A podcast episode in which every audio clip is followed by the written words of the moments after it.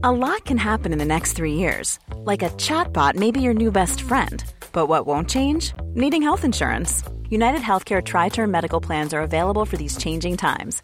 Underwritten by Golden Rule Insurance Company, they offer budget friendly, flexible coverage for people who are in between jobs or missed open enrollment. The plans last nearly three years in some states, with access to a nationwide network of doctors and hospitals. So, for whatever tomorrow brings, United Healthcare Tri Term Medical Plans may be for you. Learn more at uh1.com. Burrow is a furniture company known for timeless design and thoughtful construction, and free shipping, and that extends to their outdoor collection.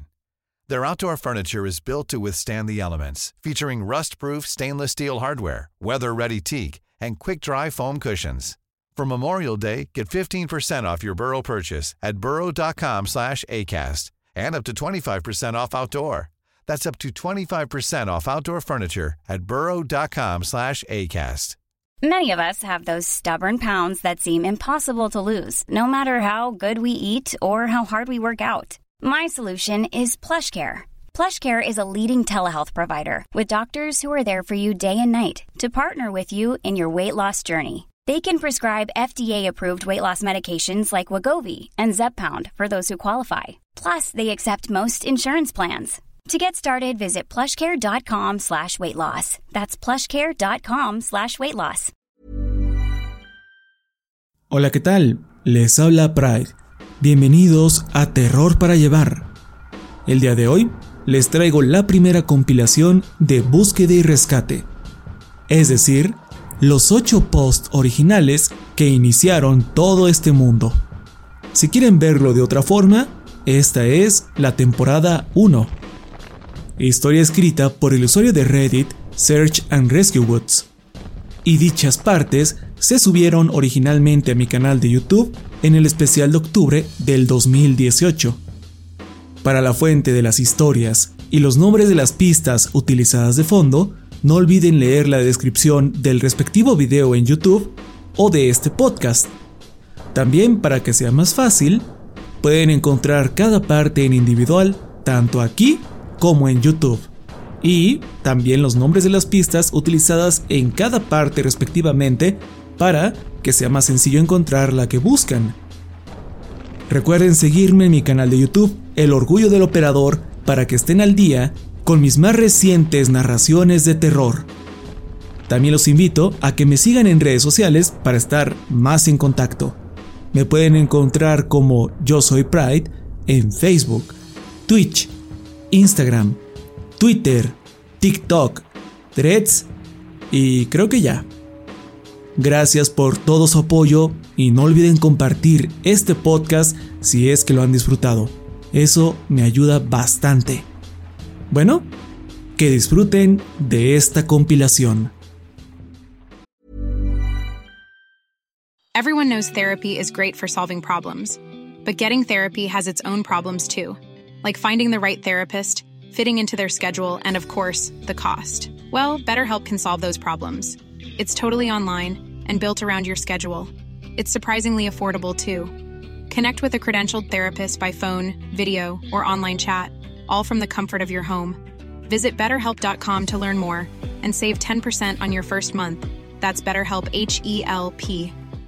If you're looking for plump lips that last, you need to know about Juvederm lip fillers. With Juvederm Volbella XC and Juvederm Ultra XC, your lip look, whether it's subtle or bold, can last up to one full year with optimal treatment and no additional maintenance. Find a licensed specialist and see if it's right for you at Juvederm.com today. That's J U V E D E R M.com. Add fullness to lips in adults over 21 with Juvederm Volbella XC or Juvederm Ultra XC. Do not use if you have severe allergies or a history of severe allergic reactions, or if you're allergic to lidocaine or the proteins used in Juvederm. Tell your doctor if you have a history of scarring or taking medicines that decrease the body's immune response or that can prolong bleeding. Common side effects include injection site redness, swelling, pain, tenderness, firmness, lumps, bumps, bruising, discoloration, or itching. As with all fillers, there's a rare risk of unintentional injection into a blood vessel, which can cause vision abnormalities, blindness, stroke, temporary scabs, or scarring. For full important safety information, visit juvederm.com.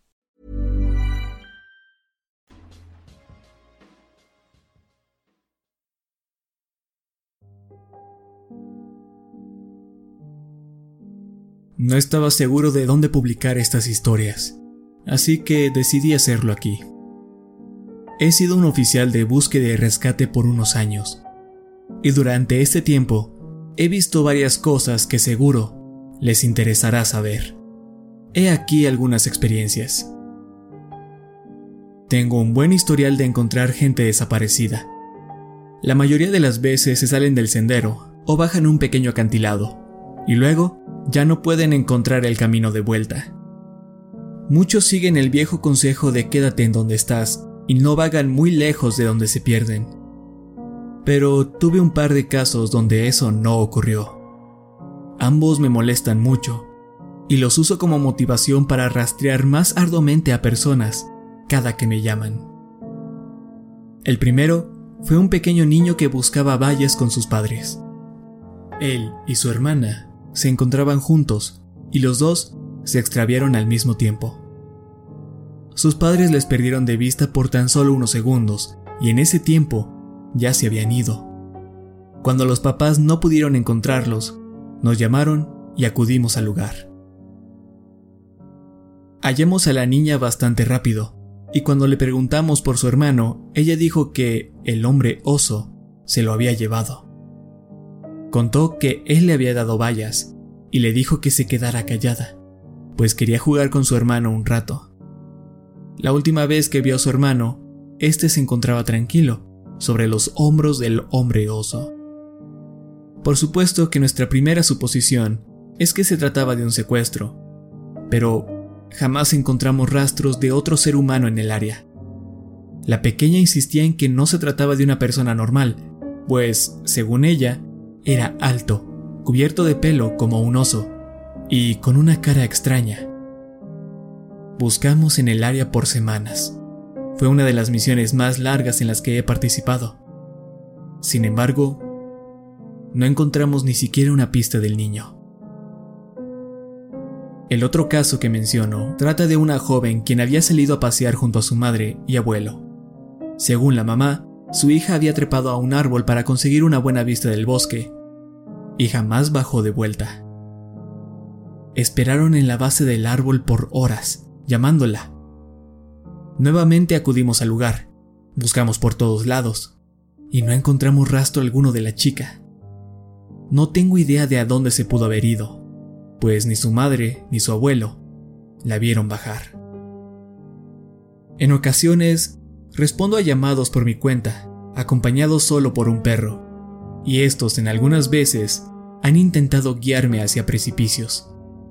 No son pequeñas caídas como en una colina cuesta abajo o hacia un río, no. Son acantilados, altos, completamente verticales, sin rocas o ramas donde puedas sujetarte. Es desconcertante, la verdad. En esas ocasiones, solemos encontrar a la persona desaparecida justo en el fondo, o a kilómetros de donde nos había guiado el canino. Estoy seguro que esto tiene alguna explicación, pero sigue siendo extraño. Hubo alguna vez un caso particularmente triste. Involucraba la recuperación de un cuerpo. Una niña de nueve años cayó por una pendiente y quedó empalada contra un tronco. Fue un terrible accidente. Jamás olvidaré el sonido que hizo su madre al darle la noticia.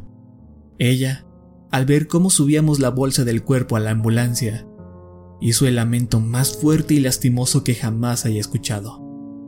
Fue como si su vida entera se hubiese derrumbado a su alrededor, como si una parte de ella hubiese muerto junto con su hija.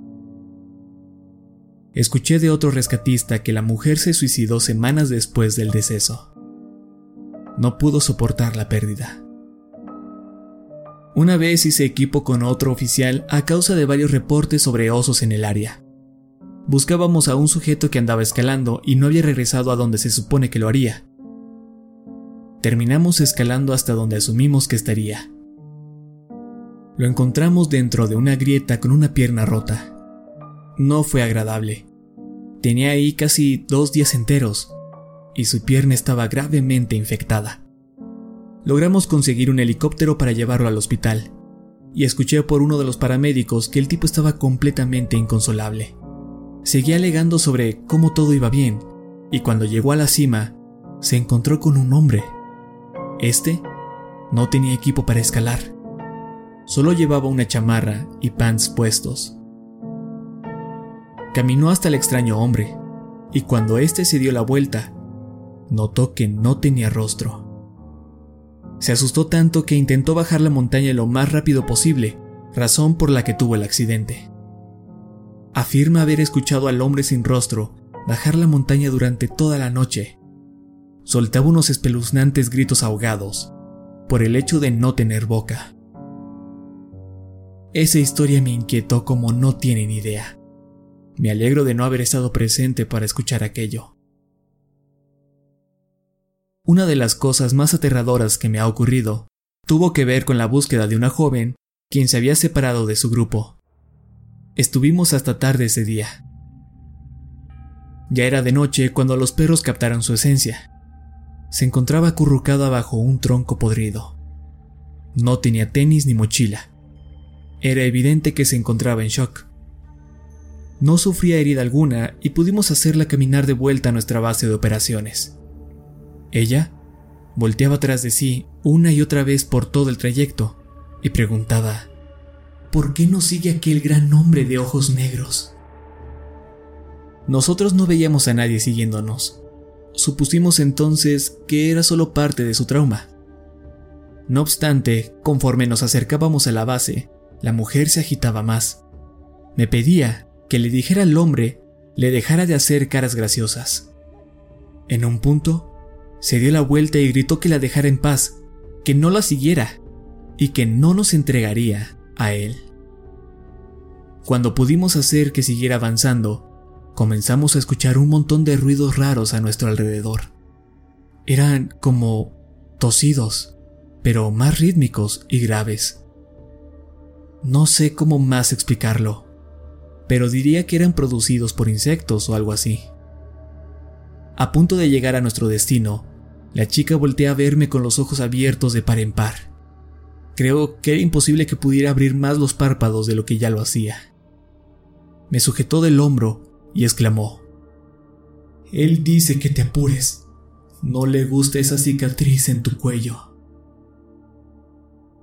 Resulta que tengo una cicatriz muy pequeña en la base del cuello, pero está oculta por mi uniforme. Ni idea cómo la mujer fue capaz de verla. Un instante después de su advertencia, comencé a escuchar la tos justo en mi oreja y salté del susto. Aceleré el paso tratando de no mostrar lo asustado que estaba. Tengo que admitir que me sentí aliviado cuando por fin nos marchamos del lugar.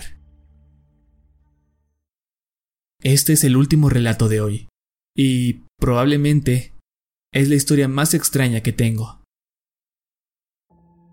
Muy bien, no sé si esto les pase a otras bases de guardabosques, pero en la mía tenemos algo de lo que nadie habla, si quieren, pueden preguntarles a otros oficiales. Sin embargo, si es que entienden lo que les preguntan, muy probablemente no querrán comentar al respecto.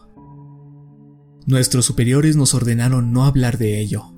Y para este punto ya estamos tan acostumbrados que ya no parece tan raro. Cada que atendemos un llamado, siempre que tenemos que vagar realmente lejos, como 50 o 60 kilómetros en la intemperie, solemos encontrarnos unas escaleras en medio del bosque. Imaginen que toman las escaleras de una casa cualquiera y las ponen enteras e intactas allá afuera. Pregunté sobre ellas la primera vez que las vi, y el otro oficial con el que estaba solo me dijo que no me preocupara por eso, que era normal. Todos a los que les preguntaba contestaban lo mismo. Quería investigarlas, pero se me dijo de forma muy directa que jamás me les acercara.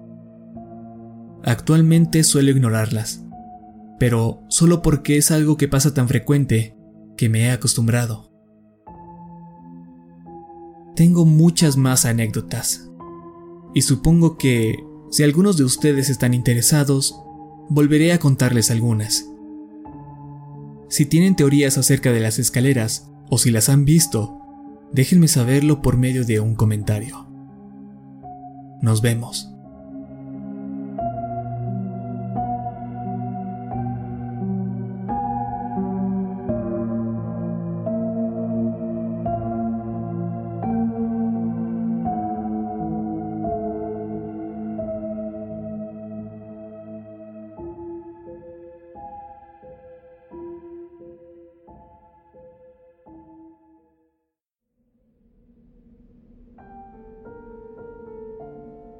No esperaba generar tanto interés con mis historias.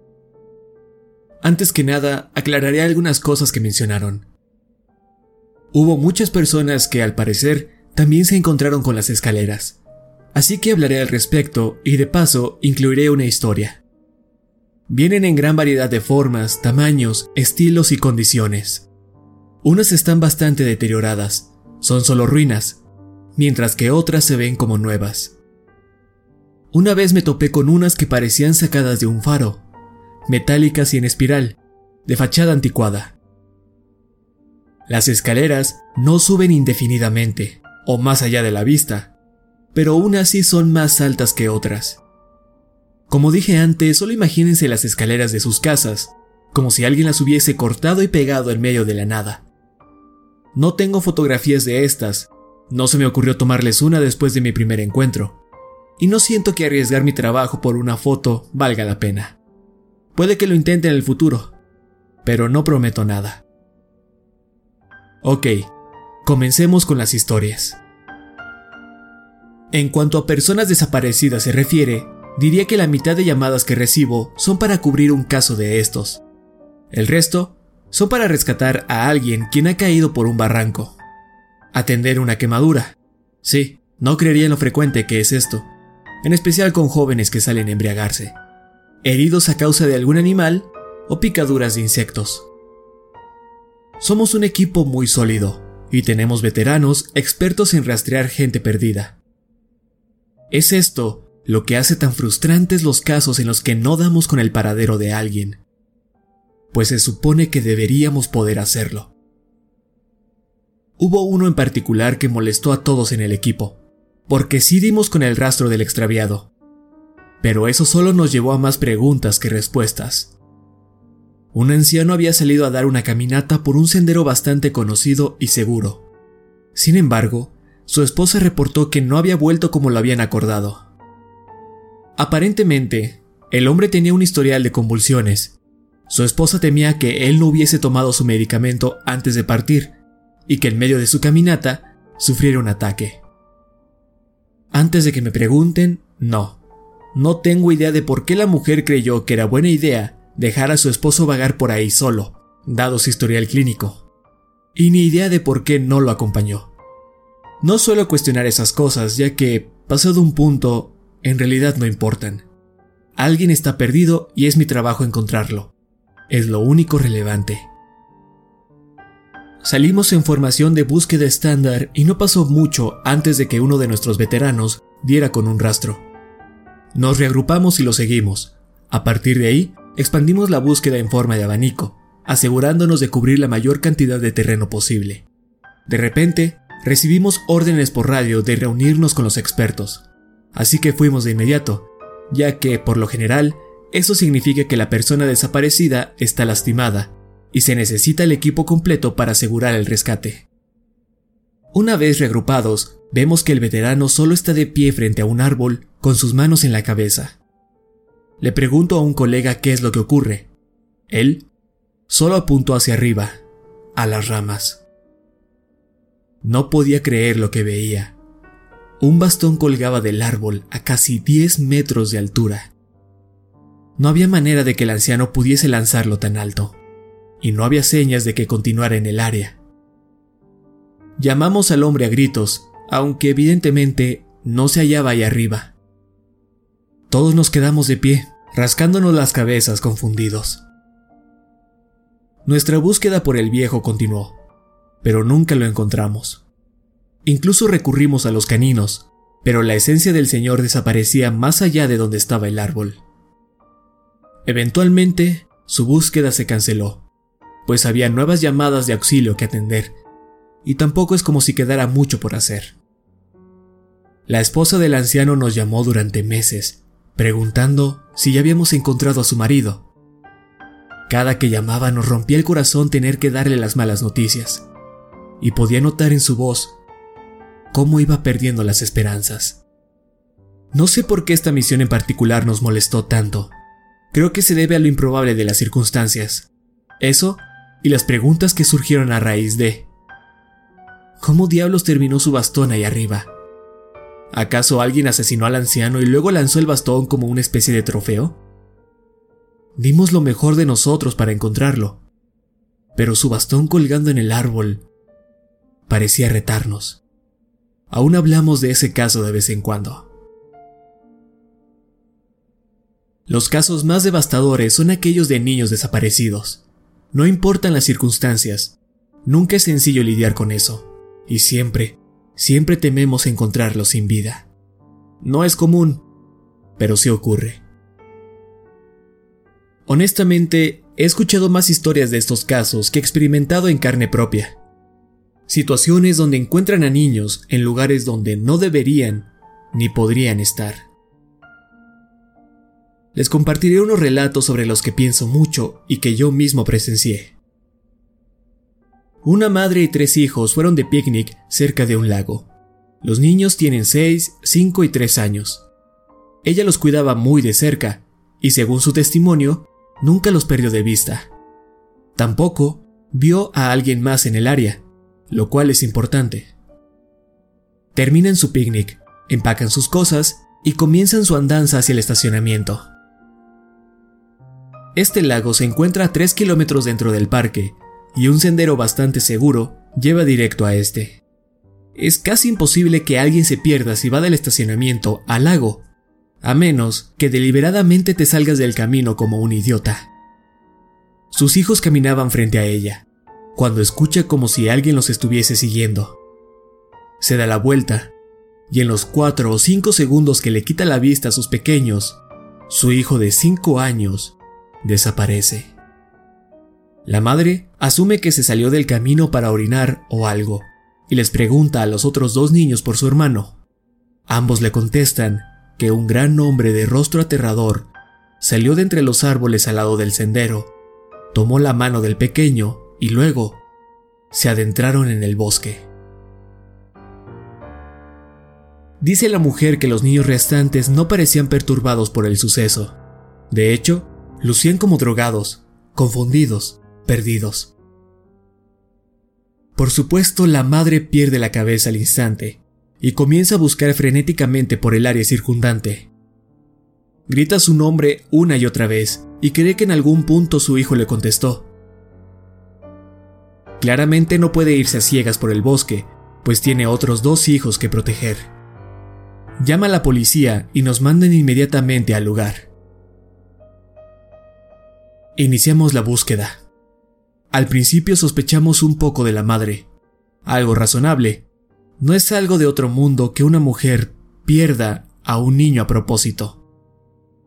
Pero es bastante claro que la mujer está destrozada por el acontecimiento. Buscamos a su hijo por semanas con ayuda de un montón de voluntarios. Sin embargo, con el tiempo, tuvimos que dejar esa misión de lado. No obstante, los voluntarios continuaron la búsqueda y cierto día recibimos una llamada de que se encontró a un chico y necesita extracción inmediata. Así que nos dirigimos a la locación. En primera instancia pensamos que se trataba de un niño diferente. A unos 24 kilómetros de donde se había extraviado originalmente, encontramos al niño que habíamos estado buscando por semanas. No dejo de preguntarme cómo llegó hasta allá. Un voluntario que buscaba por el área pensó en registrar lugares a los que nadie se le ocurriría en caso de que alguien hubiese escondido un posible cadáver. Se dirige hasta el pie de una cuesta rocosa. Ahí ve algo. Usando sus binoculares, se topa con el cuerpo del chico, atascado en una grieta. Reconoció el color de su playera, por lo que inmediatamente dedujo que se trataba de nuestro caso. Nos tomó una hora sacar el cuerpo, y ninguno podía creer lo que veía. No solo estaba extremadamente lejos de donde se le vio por última vez, sino que no había manera de que subiera esa cuesta por sí mismo. Era difícil de escalar, incluso para nosotros con el equipo adecuado. Un niño de 5 años no podría subirla, estoy seguro. Y no solo eso, sino que el infante no tenía ni un solo rasguño. Sus tenis no se veían por ningún lado, sin embargo, sus pies estaban en perfectas condiciones. Por lo tanto, quedaba descartada la idea de que un animal lo hubiese arrastrado hasta el lugar. Lucía como si apenas llevara un día o dos de fallecido. Todo el asunto era increíblemente extraño. Más tarde nos llegó el informe del forense. El niño se había congelado hasta la muerte. No había sospechosos, y mucho menos respuestas. Sin duda, una de las llamadas más desconcertantes y raras que he atendido.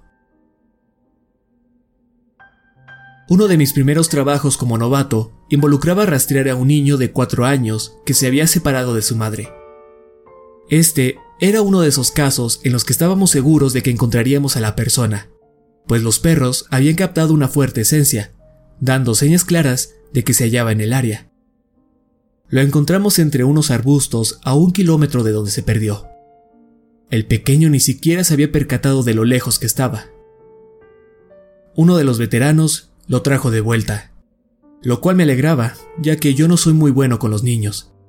Encuentro difícil hablar con ellos y hacerles compañía. Mientras mi entrenadora y yo íbamos de regreso a la base, tomamos un pequeño desvío. Quería mostrarme uno de los lugares en donde suele encontrar a muchos desaparecidos, una pequeña laguna cerca de un popular camino. Conforme recorremos la zona y ella me muestra los sitios donde ha encontrado gente con anterioridad, veo algo en la distancia. Dicha área se ubica a unos 12 kilómetros del estacionamiento principal. Ese parque está protegido por el Estado, por lo que no se permiten construcciones ahí. Lo más cercano a un edificio que podrías encontrarte son las torres de vigilancia o pequeñas chozas improvisadas hechas por vagabundos. Lo que vi estaba contorneado por líneas rectas, y creo que todos sabemos que la naturaleza rara vez hace figuras geométricas tan grandes. Le hago notar esto a mi instructora, pero ella no dice nada, solo se queda atrás y me deja ir a revisarlo. A unos seis metros de la figura, todos los vellos en mi cuerpo se erizan. Se trataba de una escalera en medio del jodido bosque. En el contexto adecuado sería la cosa más mundana. Es solo una escalera normal, con una alfombra beige y como 10 escalones de alto. Pero, en lugar de estar en una casa donde se supone que pertenece, se encuentra ahí, en la intemperie. Los lados de la escalera no están alfombrados, por lo que puedo ver la madera de la que está hecha. Era como un glitch en un videojuego, como si una casa no hubiese cargado del todo y las escaleras fueran la única cosa visible. Me quedé de pie, Sentía cómo mi cerebro se aceleraba tratando de comprender lo que mis ojos captaban. Entonces, mi entrenadora se paró a mi lado. Solo se quedó ahí, casual, viendo las escaleras como si fuese lo más cotidiano del mundo. Le pregunto qué carajos está haciendo eso allá afuera. Ella solo se ríe. Acostúmbrate, novato. Vas a ver muchas así. Comienzo a acercarme a las escaleras pero ella me sujeta del brazo, con fuerza. Yo no haría eso, advierte. Su voz sonaba normal, pero su agarre era firme. No podía hacer más que observarla. Vas a verlas todo el tiempo, pero no te les acerques, no las toques y no subas sus peldaños. Solo ignóralas. Le pregunto sobre qué son, pero algo en su mirada me hace entender que es mejor no cuestionarla. Al final, dejamos el tema de las escaleras por el resto de mi entrenamiento. Ella tenía razón, ya que cada cuatro o cinco misiones solía encontrarme una escalera. A veces estaban relativamente cerca de los caminos.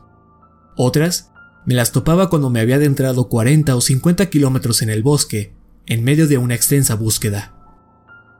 Por lo general, se encuentran en buenas condiciones, pero a veces lucen como si llevaran décadas abandonadas. Vienen en gran variedad de estilos y tamaños. La más grande que he visto parecía sacada de una enorme y antigua mansión. Medía al menos 3 metros de ancho y aproximadamente 6 de alto. Intenté hablar de este fenómeno con algunos colegas, pero todos me daban la misma respuesta que mi entrenadora. Es normal, no te preocupes por eso, no son la gran cosa. Pero no te les acerques y mucho menos suba sus peldaños. Ahora, cuando los novatos me preguntan por ellas, les doy el mismo consejo. La verdad es que no sé qué más decirles. Espero que algún día alguien me dé una mejor respuesta sobre este asunto.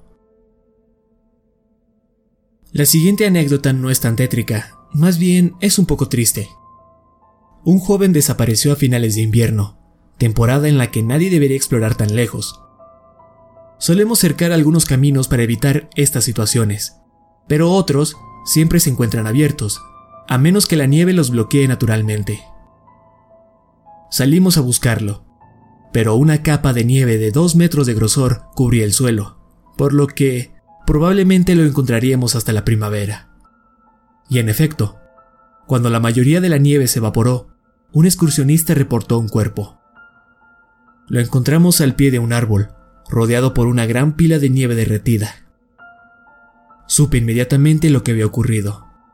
Algo terrible. Aquellos que esquíen, hagan snowboarding o suelen explorar montañas y bosques, también se imaginarán lo que pasó.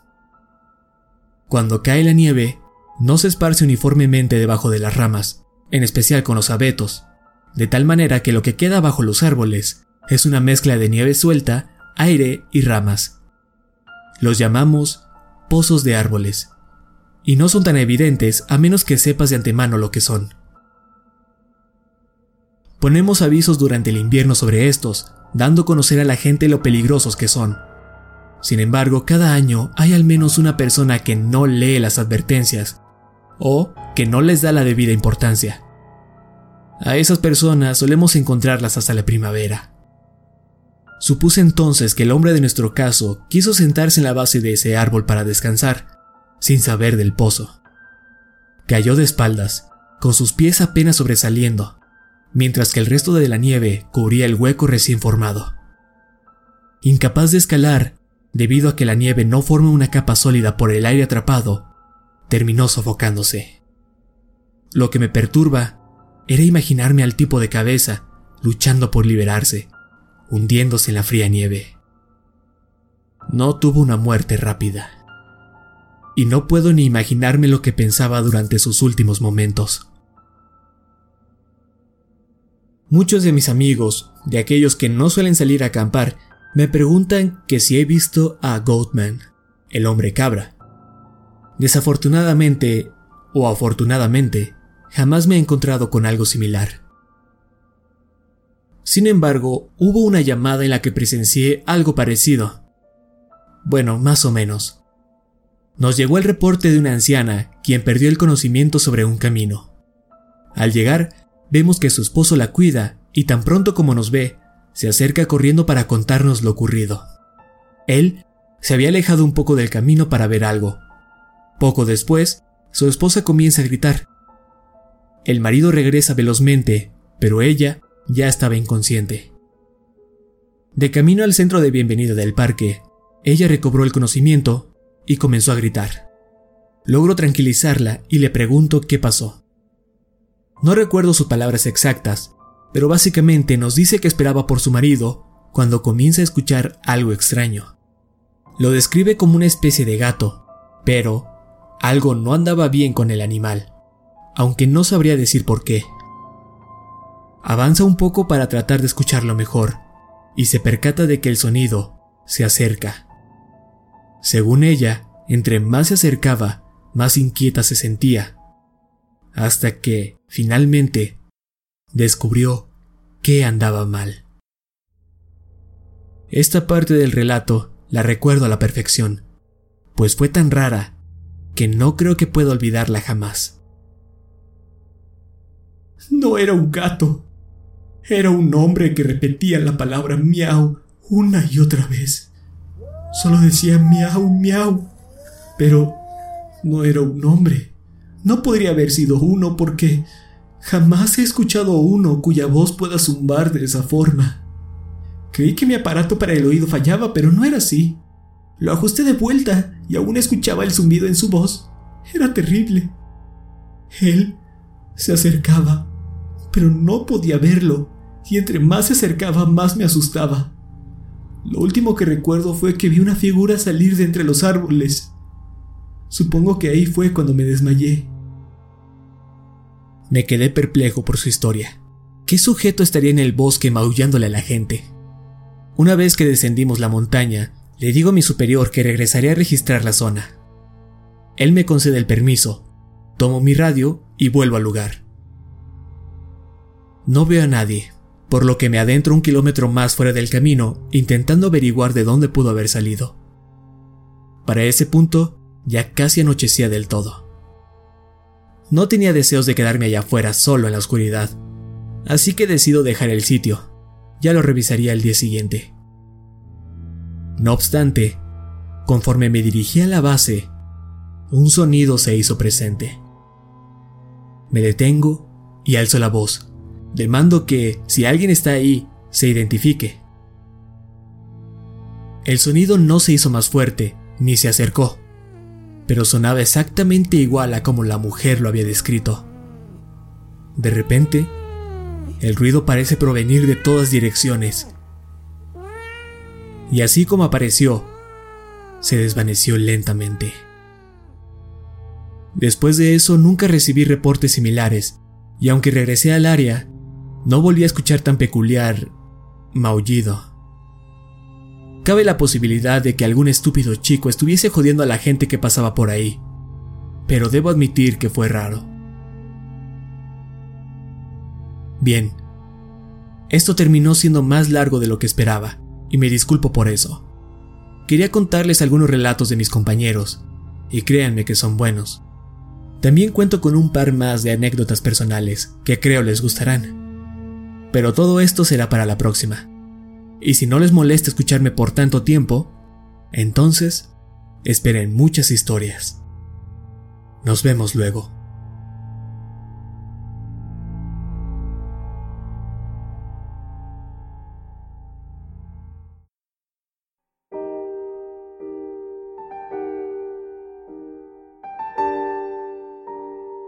Una vez más me han dejado impresionado por sus positivas respuestas. Como no puedo contestarles a todos, tocaré unos puntos generales y luego continuaré con las historias.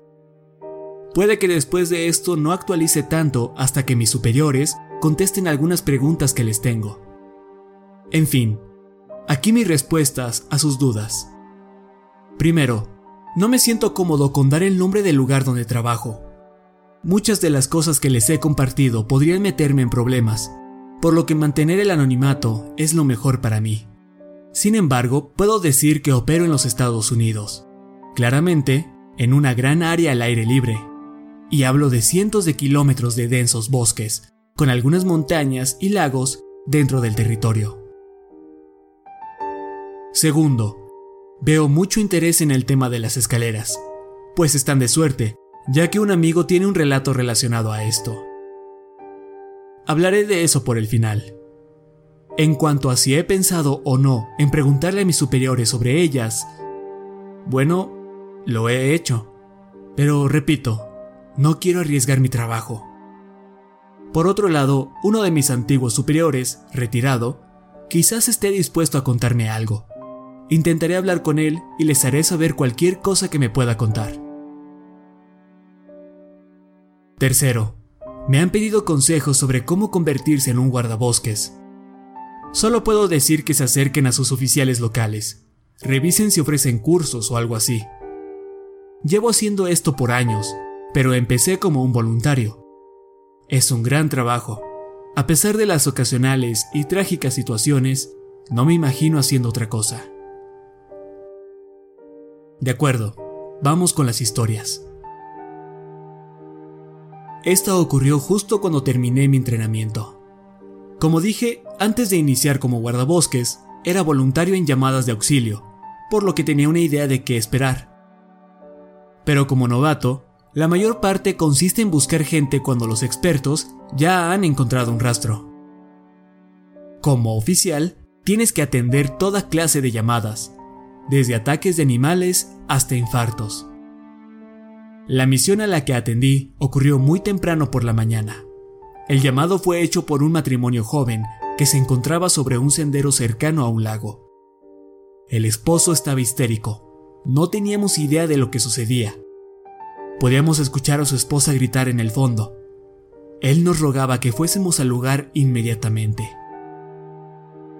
Una vez ahí, lo vimos sujetando a su esposa.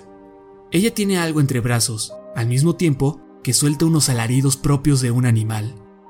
En cuanto nos ve, el esposo grita por ayuda, que pidamos una ambulancia. Por obvias razones no podemos simplemente meter una ambulancia hasta ese punto. Así que le preguntamos sobre la gravedad del asunto y que si su esposa puede caminar por su cuenta. Él, por fin puede tranquilizarse lo suficiente para decirnos que su esposa no es la que necesita ayuda. Mientras tratamos de calmarlos, le pregunto a su mujer qué ocurre. Ella se mece hacia adelante y atrás, llorando a gritos. Me hinco a su lado.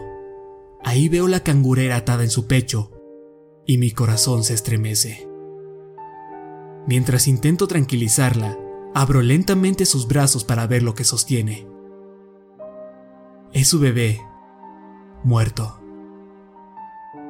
Tiene la cabeza hundida de un lado y su cuerpo está cubierto de rasguños. Había visto cadáveres antes, pero algo en esa situación me molestaba mucho. Me tomé un segundo para recuperar la compostura. Luego le pedí ayuda a uno de los veteranos. Nos llevó una hora convencer a la mujer de que nos dejara revisar a su niño. Cada que intentábamos tomarlo perdía la cabeza mientras alegaba que estaba bien, que su hijo se pondría mejor. Una vez que por fin nos entregó el cuerpo, lo llevamos de vuelta a emergencias solo para que los paramédicos reafirmaran lo que ya sabíamos. Estaba muerto. Falleció al instante por la enorme herida en su cabeza. Más tarde, hablé con una buena amiga, enfermera del centro médico ella me contó lo que había pasado. Resulta que la pareja daba un paseo con su bebé, cuando éste comenzó a fastidiarse de la cangurera. Por lo tanto, el padre se ofreció a cargarlo mientras pasaban por una pequeña bajada en el sendero. La madre le seguía el paso, pero pisó sobre un montón de tierra suelta y terminó resbalándose. Se desplomó sobre su esposo, y éste soltó al bebé, quien cayó aproximadamente 6 metros por la pendiente. El papá se apresuró para recuperar al pequeño, pero este ya se encontraba en el fondo, en un sitio con un montón de rocas. El niño solo tenía 15 meses de haber nacido. Sin duda, una de las peores misiones que he atendido. Una donde un simple accidente termina en el peor escenario posible.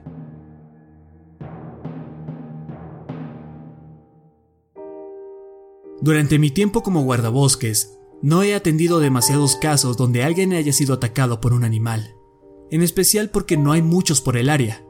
Sí, hay osos en el bosque, pero tienden a alejarse de la gente y sus avistamientos son algo inusuales.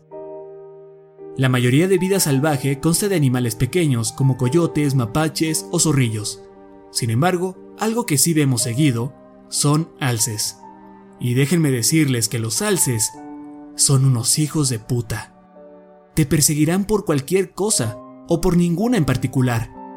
Y que Dios te ampare si te topas con una madre y su cría. Una de las llamadas más impresionantes que he recibido involucraba a un chico que fue perseguido por un macho enorme. El muchacho se había quedado atrapado encima de un árbol. Tomó una hora bajarlo, y cuando finalmente pisó tierra firme, solo exclamó, Mierda, los bastardos son más grandes de cerca. Supongo que no es un relato aterrador, pero nos gusta recordarlo y burlarnos del tipo. Honestamente no sé cómo olvidé la siguiente historia. Quizás porque he intentado tanto olvidarla que lo logré sin darme cuenta. Como alguien que pasa literalmente todo su tiempo en la intemperie, uno no quiere que lo asuste en el medio del bosque mucho menos quedarse solo. Por eso, cuando experimentas cosas así, tiendes a querer olvidarlas lo más pronto posible. Lo que ocurrió en esta anécdota es, hasta el día de hoy, la única cosa que me ha hecho cuestionarme si este trabajo es el adecuado para mí. no me gusta mucho hablar de esto, pero trataré de recordar todo tan fielmente como me sea posible. Tomó lugar a finales de una primavera, una llamada típica de búsqueda y rescate. Una niña de cuatro años se había extraviado al alejarse del campamento de su familia. Llevaba perdida solo dos horas, pero sus parientes ya se encontraban desesperados. Dijeron lo mismo que todos los padres de familia. Mi hija jamás había hecho algo así. Ella es una buena niña. Se porta bien. Les aseguramos a los padres que haremos todo lo posible para encontrarla, y nos dividimos en formación estándar. Mi pareja de esa ocasión era un buen amigo mío. Conversábamos casualmente conforme registrábamos el área. Sé que esto puede sonar apático de mi parte, pero cuando pasas tiempo atendiendo casos así, te desensibilizas de cierta forma. Es más, me atrevería a decir que debes aprender a hacerlo si es que quieres seguir ejerciendo esta profesión. Buscamos por dos horas, pasando incluso el área donde creíamos que era más probable encontrarla.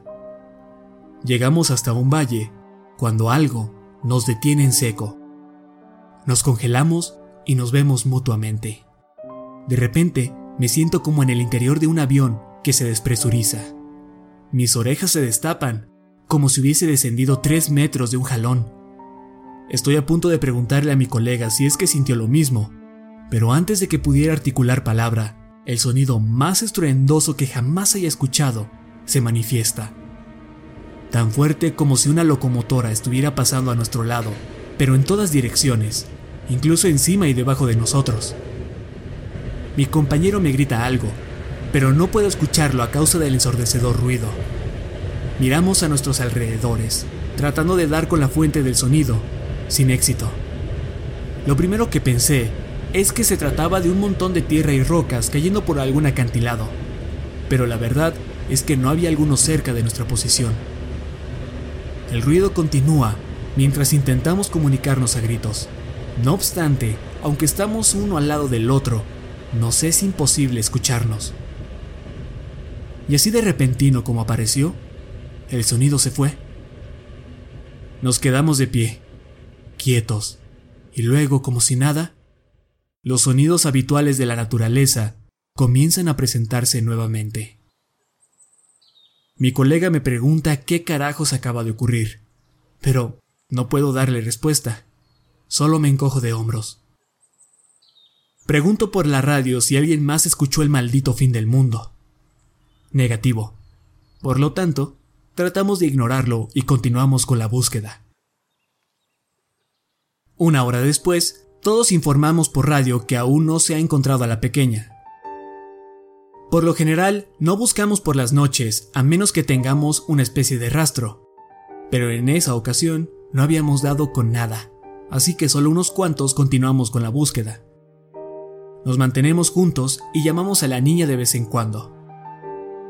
En ese punto, espero con todo mi ser encontrarla, pues si bien no me gustan mucho los niños, la idea de que esté sola en la oscuridad es algo horrible. Cerca de la medianoche, sin signos de la niña, regresamos al punto de encuentro. A mitad del camino, mi amigo me detiene y apunta su linterna a un montón de árboles derribados. Le pregunto si es que escuchó algo, pero solo me responde con que guarde silencio y ponga atención. Lo hago, y en la distancia, escucho un llanto, apenas y es audible. Avanzamos a esa dirección y llamamos a la niña una y otra vez. Conforme nos acercamos a los lamentos, una sensación extraña se apodera de mí, y le digo a mi compañero que algo no anda bien. Contesta que presiente lo mismo, pero ninguno de los dos sabemos por qué. Nos detenemos, gritamos el nombre de la niña una vez más, y ahí es cuando averiguamos qué andaba mal. El lloriqueo es siempre el mismo. Se repetía una y otra vez, como si fuera una pista de audio. Chillido. Un quejido leve. Chillido otra vez. Y repetir. Nos echamos a correr. Es la única vez en la que he sido presa del pánico. Había algo en esos chillidos, algo en ese lamento, algo terriblemente mal, y ninguno de los dos queríamos pasar un segundo más en ese lugar. Una vez reunidos con el resto del equipo, preguntamos si es que alguien más escuchó algo raro allá afuera, pero nadie tenía idea de lo que estábamos hablando. Respecto a la niña, nunca dimos con algún rastro. Aún estamos al pendiente por si nos la topamos. A ella y a todos los que nunca hemos hallado. Pero dudo bastante que la encontremos.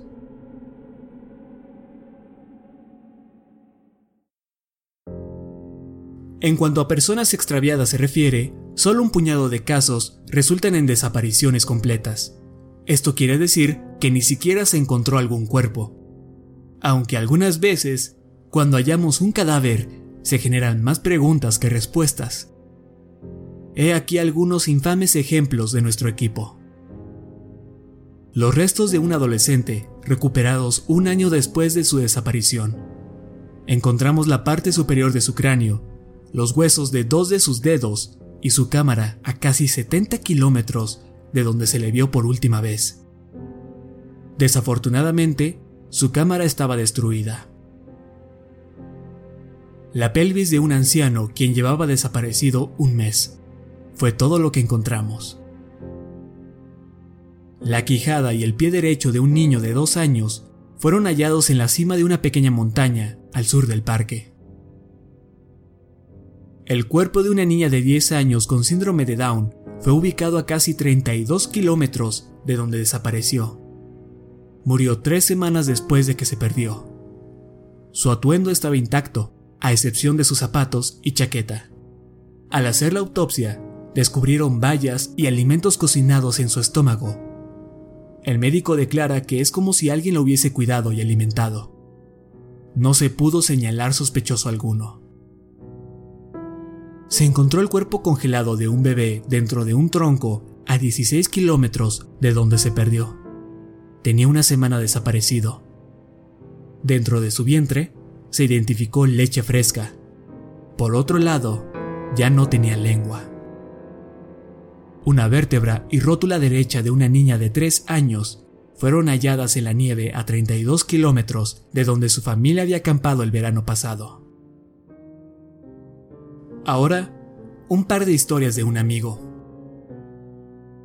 Le mencioné que estaban interesados en las escaleras, y están de suerte, pues tuvo un encuentro cercano con ellas. Aunque no tiene explicaciones sobre el tema, tiene un poco más de experiencia en esto que yo.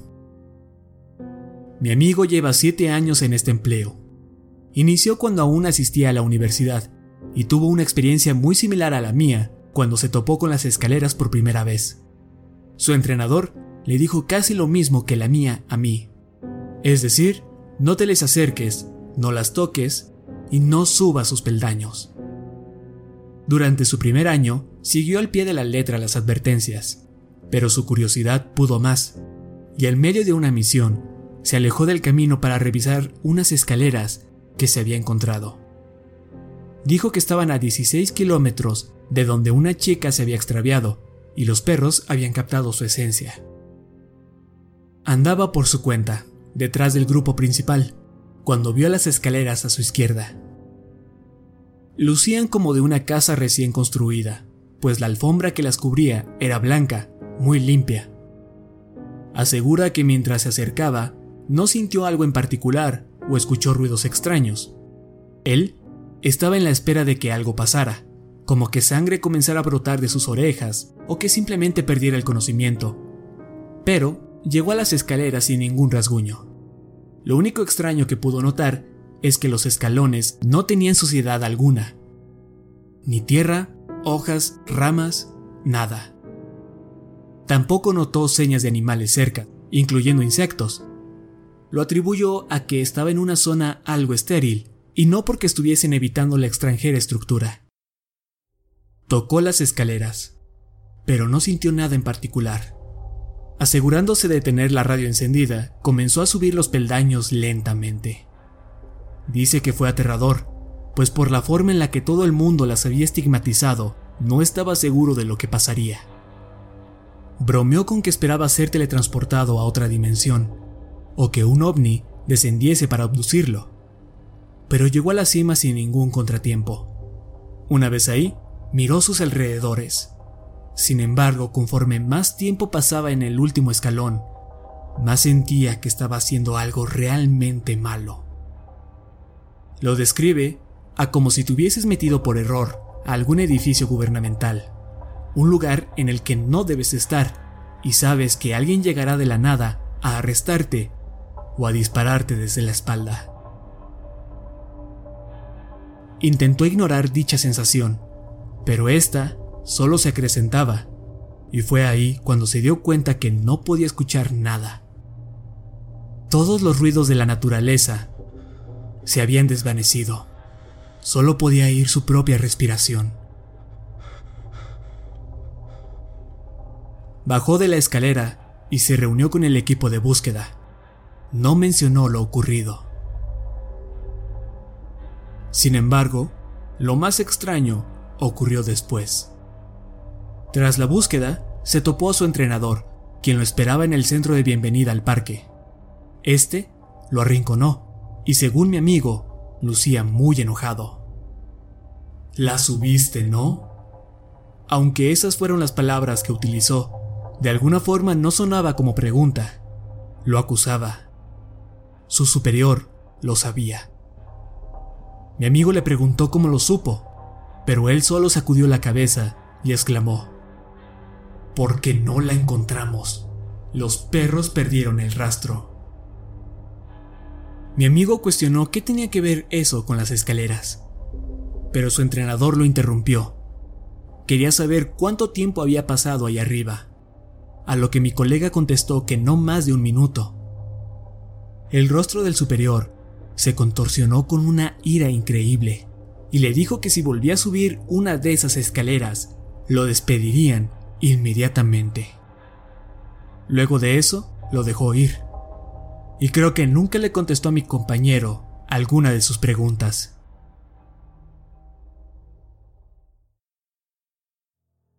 Este mismo amigo ha estado involucrado en muchos casos de personas desaparecidas. Uno de estos sobresale del resto. Involucraba a un pequeño de 5 años con una severa discapacidad mental. El chico desapareció de una zona para picnics a finales de otoño.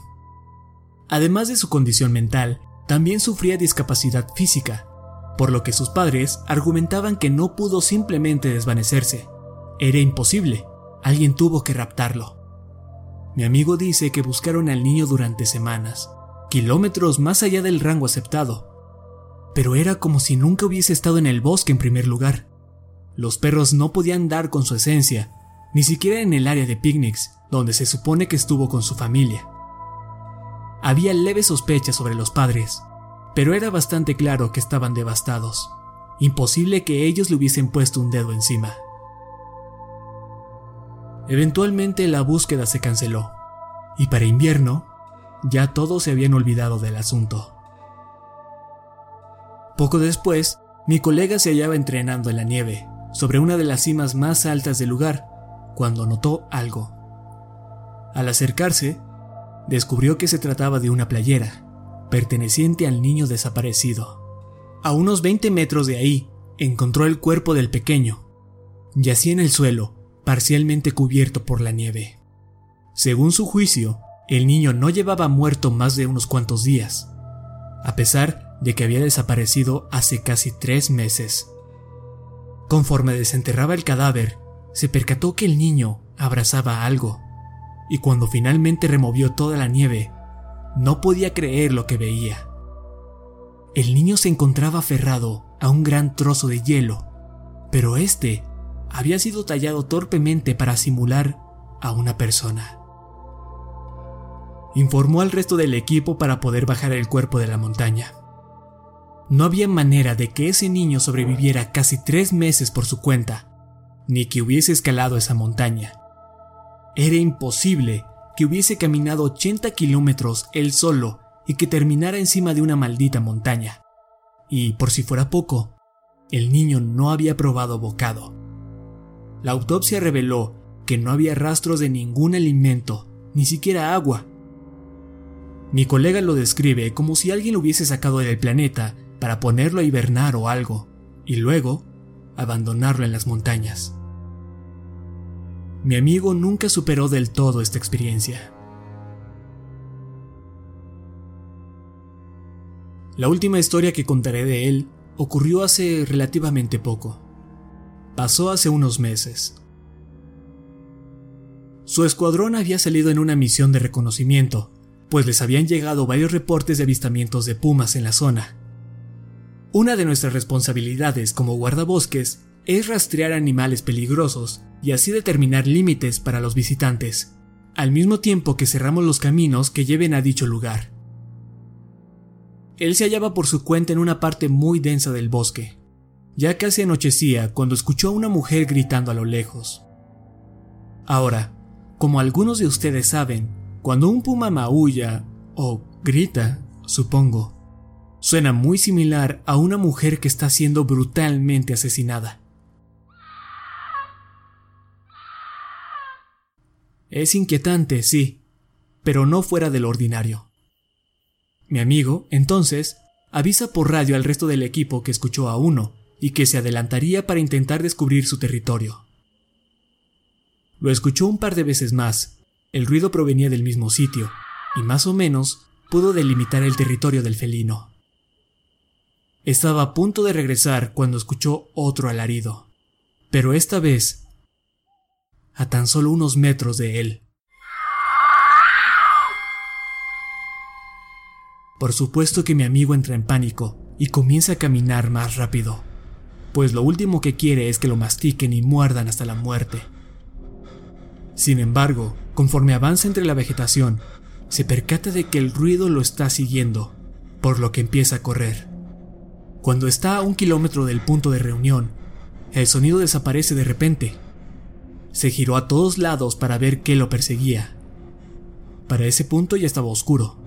Aún así, dice que alcanzó a ver algo en la distancia. Justo donde el camino se curva y se pierde entre la vegetación, notó una figura parecida a la de un hombre. Mi colega lo llamó, advirtiéndole que los caminos estaban cerrados y que tendría que regresar al centro de bienvenida. No obstante, la figura solo se quedó de pie. Por lo tanto, no le quedó más opción que acercársele.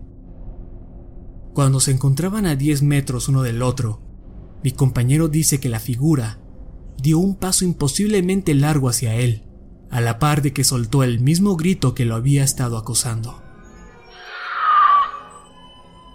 Mi compañero no dijo nada, solo se dio la vuelta y huyó del lugar sin mirar atrás. Para cuando se reunió con el grupo, el sonido ya se había adentrado de nueva cuenta en el bosque. No mencionó lo sucedido. En su lugar, mintió con que, en efecto, se había encontrado un puma y que lo mejor sería no acercarse tendrían que cerrar los caminos que llevaban a esa zona hasta que pudieran encontrar al animal para moverlo del lugar.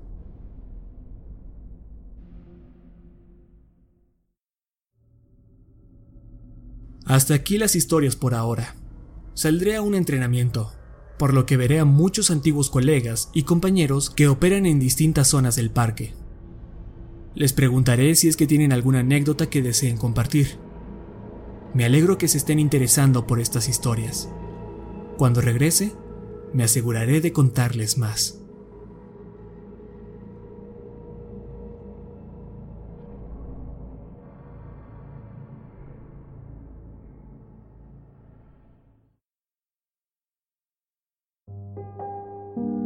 Hola chicos, estoy de vuelta con un montón de historias interesantes. Son tantas que tendré que dividirlas en dos partes me encantaría publicarlas todas de una vez, pero aún no termino de transcribirlas. Por otro lado, ocurrió algo con un novato que encuentro relevante. Pero más de eso después. Como sé que están ansiosos por escuchar los relatos, iré directo a ellos. Asignaré las historias a la persona que me las contó. Empezaremos con KD, una veterana quien lleva 15 años en servicio. Su especialidad son rescates en altas montañas, y es considerada como una de las mejores. Fue de las que más estaba entusiasmada por compartir sus relatos, y como pasamos mucho tiempo juntos durante el entrenamiento, me contó cuatro que se quedaron marcados en mi mente. La primera historia me la contó después de que le preguntara cuáles han sido sus misiones más traumatizantes. En ese momento, sacudió la cabeza y contestó que recibe llamadas trágicas con frecuencia, pues en las montañas hay más probabilidad de que un accidente grave ocurra. Hace cinco años, una serie de desapariciones tuvo lugar en el parque donde laboraba. Fue un mal año, según ella, uno de los peores en cuanto al clima se refiere. Cada par de días, la capa de nieve sobre el suelo aumentaba un metro o más, y de vez en cuando ocurrían leves avalanchas que cobraban la vida de alguien que estuviese escalando. Advertían a la gente que visitaran las áreas designadas, pero claro, nunca faltan aquellos que no escuchan. Un caso particularmente desagradable involucraba a una familia entera que fue arrasada por la nieve, ya que el padre creía saber más que los oficiales y los llevó a un área que no era segura. Katie dedujo que lo más probable es que estuviesen subiendo la montaña, cuando decidieron refugiarse en una especie de cueva hecha de nieve que parecía sólida. Por supuesto, no lo era. Esta cedió ante el peso y mandó a la familia casi 100 metros cuesta abajo, donde cayeron sobre un montón de rocas. Los padres fallecieron al instante, al igual que uno de los niños, pero los otros dos sobrevivieron a la caída. Uno tenía una pierna rota junto con algunas costillas fracturadas. El otro casi no sufrió heridas, más allá de varios moretones y un tobillo torcido. El niño que no sufrió fracturas dejó a su hermano atrás para ir por ayuda. Katie asegura que el niño no avanzó ni un kilómetro antes de que la tormenta lo sobrecogiera. Quizás intentó refugiarse para recuperar calor, o simplemente se puso a descansar. De cualquier manera, murió congelado. Lograron localizar a la familia gracias a unos cuantos testigos que los vieron antes de que subieran la montaña. Katie fue la que encontró al chico que se congeló hasta la muerte. Dice que, durante la búsqueda, la nieve apenas si la dejaba ver delante de sí, lo suficiente para que notara una figura sentada. Avanzó hacia esta velozmente. Describe cómo conforme se acercaba la silueta, veía la verdad. Primero, se dio cuenta que era un niño. Luego, que había muerto. Y por último, que falleció en una de las posiciones más lamentables que haya visto. El pequeño estaba sentado, sujetando sus rodillas contra el pecho. Su cabeza estaba cubierta en parte por su chaqueta, y al quitársela de encima, se dio cuenta de que murió llorando. Aún tenía lágrimas congeladas sobre las mejillas. Según ella, era dolorosamente obvio que el niño estaba aterrado cuando sucumbió ante la hipotermia. Y Katie, como madre que es, resintió esa escena aún más me dijo repetidamente que espera que el padre de aquella familia esté ardiendo en el infierno. Otra historia perturbadora le ocurrió recién comenzaba como guardabosques. Su equipo recibió el reporte de que cierto alpinista experimentado no regresó según lo acordado. Su esposa estaba convencida de que algo malo le había pasado, pues siempre cumplía con regresar a tiempo salieron a buscarlo, registrando una de las partes montañosas más difíciles de escalar. Después de un rato, llegan a una zona más o menos plana, cuando KD nota sangre sobre la nieve. Sigue el rastro y conforme avanza, también distingue pedazos de tejido sobre el suelo. No está muy segura de a qué parte del cuerpo pertenecen, pero entre más avanzaba, más sangre y trozos de carne se encontraba. Sigue el rastro hasta un área ubicada bajo un precipicio, por lo que casi no hay nieve, y es ahí donde encuentra al hombre. Había mucha sangre, más de la que había visto en toda su vida. Él se hallaba boca abajo, con un brazo extendido hacia el frente, como si hubiese muerto mientras se arrastraba. Al inspeccionar más de cerca, ve que está parcialmente destripado. El sujeto lleva consigo un pico para alpinismo. Este se encuentra cubierto en sangre. Nunca supieron qué pasó con exactitud. No obstante, Katie asume que el tipo había intentado trepar por cierta área elevada hasta que su pico dio un golpe en falso, provocando que se precipitase al suelo. Al caer, seguramente se encajó el pico en el vientre. Luego intentó arrastrarse, pero al hacerlo su herida se hacía más grande. De ahí que fuese dejando trozos de piel y músculo sobre la nieve. A ella no le molestan escenas como esa, pero supongo que varios de sus colegas vomitaron cuando al voltearlo vieron el enorme agujero que él mismo se había hecho al arrastrarse. Le mencioné a mi amiga que estaba interesado en escuchar experiencias donde gente haya desaparecido sin dejar rastro alguno. Sus ojos se iluminaron en ese momento y se me acercó un poco. ¿Quieres escuchar algo bueno? preguntó. Me cuenta que cuando empezó en este oficio hubo un caso en particular que atrajo mucho la atención de los medios. Cierta familia había salido a juntar vallas en una zona muy cercana a la entrada del parque. Tenían dos niños, ambos menores de 5 años, y en algún punto a plena luz del día, uno de ellos desapareció. Se moviliza una búsqueda masiva, pero sin resultados. Otro de esos casos en los que parece como si el niño nunca hubiese pisado el bosque en primer lugar. Los perros solo se quedan sentados, incapaces de captar esencia alguna. La búsqueda se extiende por dos meses y eventualmente se cancela. Ahora, adelantemos el tiempo otros seis meses. La misma familia, incluyendo al otro hijo, regresa para dejar flores en memoria del que se extravió. Mientras lo hacen, pierden de vista al pequeño por tres segundos y este también se desvanece. Obviamente, los padres están más que devastados. Es horrible perder a un hijo, seguro, pero dos, en las mismas circunstancias, es algo que no me puedo imaginar. Fue una operación masiva, una de las más grandes en la historia del Estado. Hay cerca de 300 voluntarios cepillando cada centímetro del parque con tal de dar con el chico. Sin embargo, otra vez, no hay señal alguna de este. Buscaron toda la semana, a kilómetros de donde se vio el niño originalmente, sin éxito. 14 días después, a 24 kilómetros de donde inició la búsqueda, un voluntario avisa por radio que encontró al niño.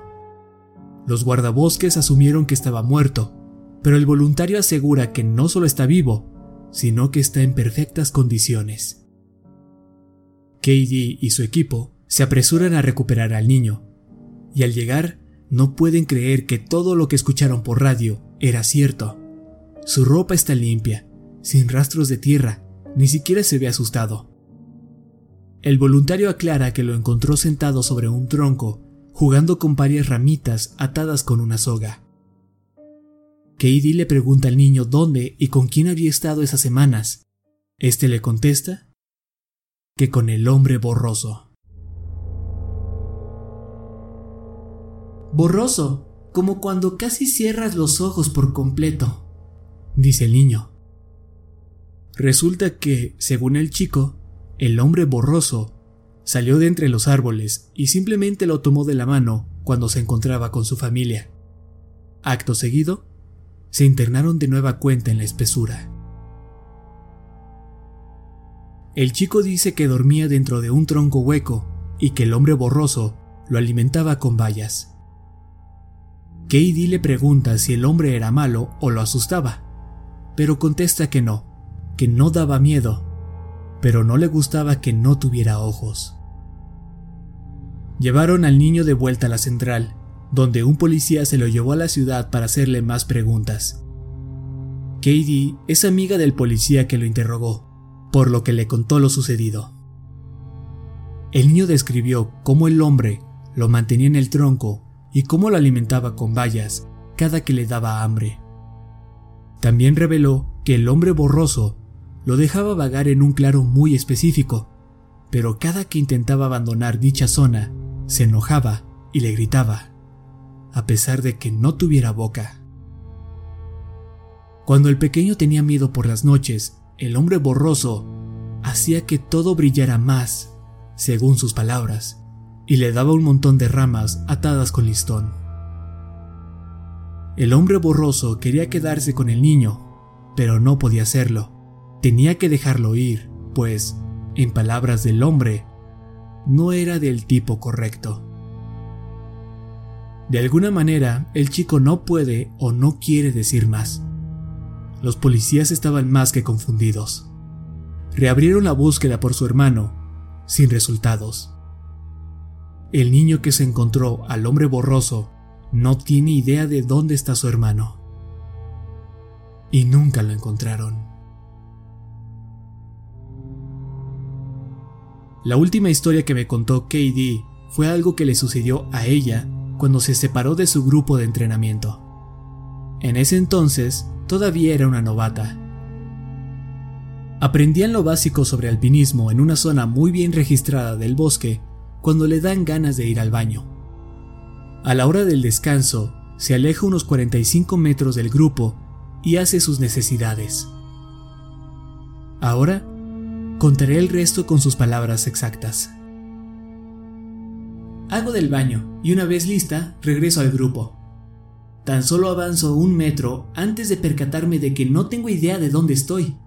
Y no fue solo como, ups, caminé en círculos. No, literalmente no tenía ni puta idea de dónde estaba. Si me lo preguntaras en ese momento, tampoco podría decirte en qué estado. Me imagino que así ha de ser para los que sufren amnesia, ¿sabes? Completamente perdidos y sin idea de qué hacer. Así que me quedo ahí de pie por un rato, tratando de averiguar dónde carajos estoy y qué se supone que debo hacer. Pero entre más me quedaba ahí parada, más confundida me sentía, por lo que solo comienzo a caminar en una dirección al azar. Sin embargo, conforme avanzo, la sensación se pone peor, hasta el punto de que ya ni siquiera sé por qué fui a la montaña para empezar. Ahí me tienes, vagando por la nieve, cuando empiezo a escuchar esta voz, como si estuviera dentro de mi cabeza. Sonaba similar a una rana, si las ranas pudieran hablar, y me dice una y otra vez, está bien, está bien, Solo necesitas encontrar comida. Busca algo que comer y estarás bien. Solo sigue caminando y encuentra algo que comer, comer, comer. Así, empiezo a buscar cualquier cosa que pudiera consumir. Y te juro ante Dios que jamás me había sentido tan hambrienta en toda mi vida. Era un hambre insaciable, tanto que me hubiese comido cualquier cosa que pusieras frente a mí. No tenía concepto del tiempo, por lo que no sé cuántos minutos u horas estuve así, hasta que escuché una voz real acercándose. Me dirijo hacia donde proviene y veo a uno de los oficiales. Él luce aterrado. Corre hacia mí, preguntándome si me encuentro bien y que qué demonios estaba haciendo allá afuera. Lo escalofriante del asunto es que cuando él se me acercaba, me podía ver a mí misma tratando de agarrar mi cuchillo de caza. No controlaba lo que hacía, solo pensaba, tengo que comer, si no lo hago, nunca más estaré bien, así que tengo que comer. En cuanto me ve tomar el cuchillo, retrocede inmediatamente. Me grita que suelte mi arma, que no va a herirme. Sus palabras me trajeron de vuelta a la realidad, y de repente puedo recordar exactamente dónde estaba. Guardo el cuchillo y corro hacia él. Le pregunto cuánto tiempo llevo perdida. Pensaba que me diría una hora y media o algo así, pero contesta que tengo dos putos días perdida. Había caminado hasta el otro lado de la montaña y de haber seguido, me habría internado como 500 kilómetros en la nada. Jamás me habrían encontrado. Él no puede creer que siga con vida, y por supuesto yo tampoco. Para mí, casi no había transcurrido el tiempo. Sin mediar palabra regreso con él a la central para que puedan llevarme al hospital. Una vez ahí, me hacen todo tipo de análisis, tratando de averiguar qué me pasó. La mejor conjetura de los médicos es que tuve un episodio similar a la amnesia, o alguna especie de ataque que mandó mi cerebro al diablo. Sin embargo, nadie sabe qué me ocurrió con exactitud. Nunca me ha vuelto a suceder, pero déjame decirte que, desde aquella vez, nunca salgo sola al bosque. A veces se molestan cuando los arrastro conmigo cada que tengo que alejarme del grupo, pero les digo que escucharme orinar es mejor a que me pierda en el bosque por dos días, o quizás más.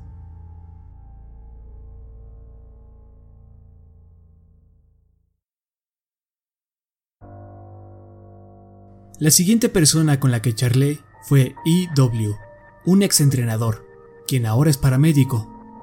Suele salir a operaciones de entrenamiento como a la que asistí, aunque ya no trabaja tiempo completo con nosotros. Su especialidad era encontrar niños perdidos. Parecía tener un sexto sentido para eso.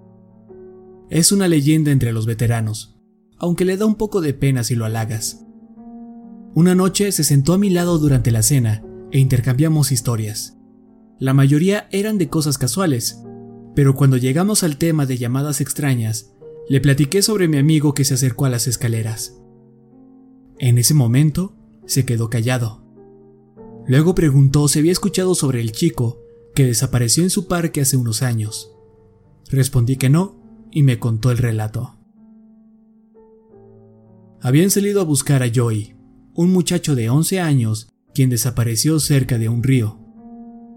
Naturalmente, lo primero que pensaron fue que el chico se había caído y ahogado. Pero cuando llegaron los perros, estos condujeron a los oficiales lejos del agua, hacia un área bastante densa. Por lo general, cuando buscamos gente lo hacemos en patrón de cuadrícula. Así registramos cada cuadrado exhaustivamente. Lo que notó el equipo de mi colega es que seguían un patrón muy extraño. Los perros alternaban cuadros. Podían captar la esencia de Joey en uno, pero la perdían al siguiente. Imagínense un tablero de ajedrez. Los canes rastreaban su esencia en cuadros negros al azar, pero nunca en los blancos. Por supuesto que eso no tenía ningún sentido, pues ¿cómo podría el niño ir de área en área sin dejar rastro en otras? Cuando el compañero de EW pasa a otra zona, nota unas escaleras como a 45 metros de donde están. Le dice a su compañero que tiene que revisar cerca de ellas, pero su colega se niega rotundamente. Este último le dice a EW que se propuso no acercarse nunca a ninguna escalera que vea, y que, si bien puede ser rutina, no va a pretender que es normal. Le dice que si gusta, esperará mientras revisa. Eso irritó a IW, pero no insistió más sobre el tema. Continuó con su historia. Me acerqué a las escaleras, eran pequeñas como de un sótano. La verdad es que no tengo una opinión positiva o negativa sobre ellas, por lo que no me dan miedo. Supongo que soy como el resto, prefiero no pensar mucho en ellas. Como sea, una vez ahí, noté que había algo acurrucado sobre el primer escalón. Mi corazón se estremeció, pues, a pesar de todo, esperas el mejor resultado en una misión. Sabes de lo que hablo, ¿no? Estábamos seguros de que encontraríamos al niño con vida, pues tan solo llevaba perdido unas horas. Sin embargo, al ver eso sobre las escaleras, supe que se trataba de Joy y que había muerto. Estaba sobre la escalera, sujetándose la barriga. Lucía como si hubiese sufrido muchísimo antes de morir. No había mucha sangre, solo un poco en sus labios y barbilla. Avisé por radio. Luego llevamos el cuerpo de vuelta. Su familia sufrió mucho. Los padres no podían creer que había muerto. No tenía mucho tiempo allá afuera después de todo. Además, no había causa evidente de muerte, lo cual hacía todo el asunto aún peor. Creí que probablemente había comido algo venenoso, ya que sujetaba su estómago cuando la encontré. Pero no quería dar conjeturas apresuradas. Perder a un hijo ya es algo horrible. Imagínate que un estúpido guardabosques intente adivinar lo que le pasó.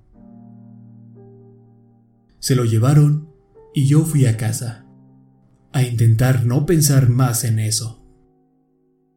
Odio encontrar niños muertos, viejo. Amo este trabajo, pero esa es una de las razones por la que lo dejé. Tengo dos niñas, y el solo pensar en perderlas de esa manera. En ese punto, se tropezó con sus palabras. No soy bueno lidiando con cosas emocionales, y siempre es incómodo ver llorar a un adulto. No sabía qué hacer. Le di un poco de tiempo, recuperó la compostura y siguió. No solemos escuchar cuáles son las causas de muerte de aquellos que encontramos. No es nuestro trabajo saber, supongo. Y a veces, si los de la morgue sospechan de un crimen, no nos dicen por toda esa mierda legal. Pero tengo un amigo que trabaja para el departamento del sheriff. Si le pregunto, puede contarme cosas interesantes. No obstante, en este caso, fue él quien me llamó una semana después. Me preguntó si recordaba al niño, a Joey, y le contesto que por supuesto. Entonces, comienza a contarme un montón de locuras. Me dice, E.W., viejo, vas a creer que estoy loco, pero el forense no tiene idea de lo que le pasó al chico. Cuenta que cuando abrieron al niño, vieron que sus órganos parecían queso suizo. Tenía agujeros del tamaño de una moneda, perforándole todos y cada uno de los órganos a excepción del corazón y los pulmones. Incluso uno de los testículos tenía agujeros. Lo más parecido que habían visto a algo así fue cuando un sujeto se llenó la cara de pólvora mientras limpiaba su rifle. Pero los hoyos en el niño estaban limpios, sin rastro de pólvora o incluso de que hayan sido hechos por un arma punzocortante. Nadie tenía idea de qué pudo hacerlos. Mi amigo me preguntó si había escuchado de algo así, pero contesté que no. Hasta donde sé, los forenses determinaron la causa de muerte como un masivo sangrado interno, pero nadie puede decir con certeza lo que ocurrió con ese chico. No he podido olvidarlo, ¿sabes? Incluso he tenido pesadillas. No dejo que mis niñas vayan al bosque solas, y cuando salimos juntos, nunca las pierdo de vista. Solía amar ese lugar, pero ese caso y un par más me lo arruinaron. Se terminó la cena, por lo que empezamos a recoger las mesas para ir a nuestras cabañas. Antes de separarnos, pone su mano sobre mi hombro y me mira fijamente. Me dice que hay cosas malas allá afuera. Cosas a las que no les importa si tenemos familias, vidas o que si somos capaces de pensar y sentir. Me aconseja que tenga cuidado y se marcha. No tuve la oportunidad de hablar otra vez con él, pero nunca olvidaré esa historia.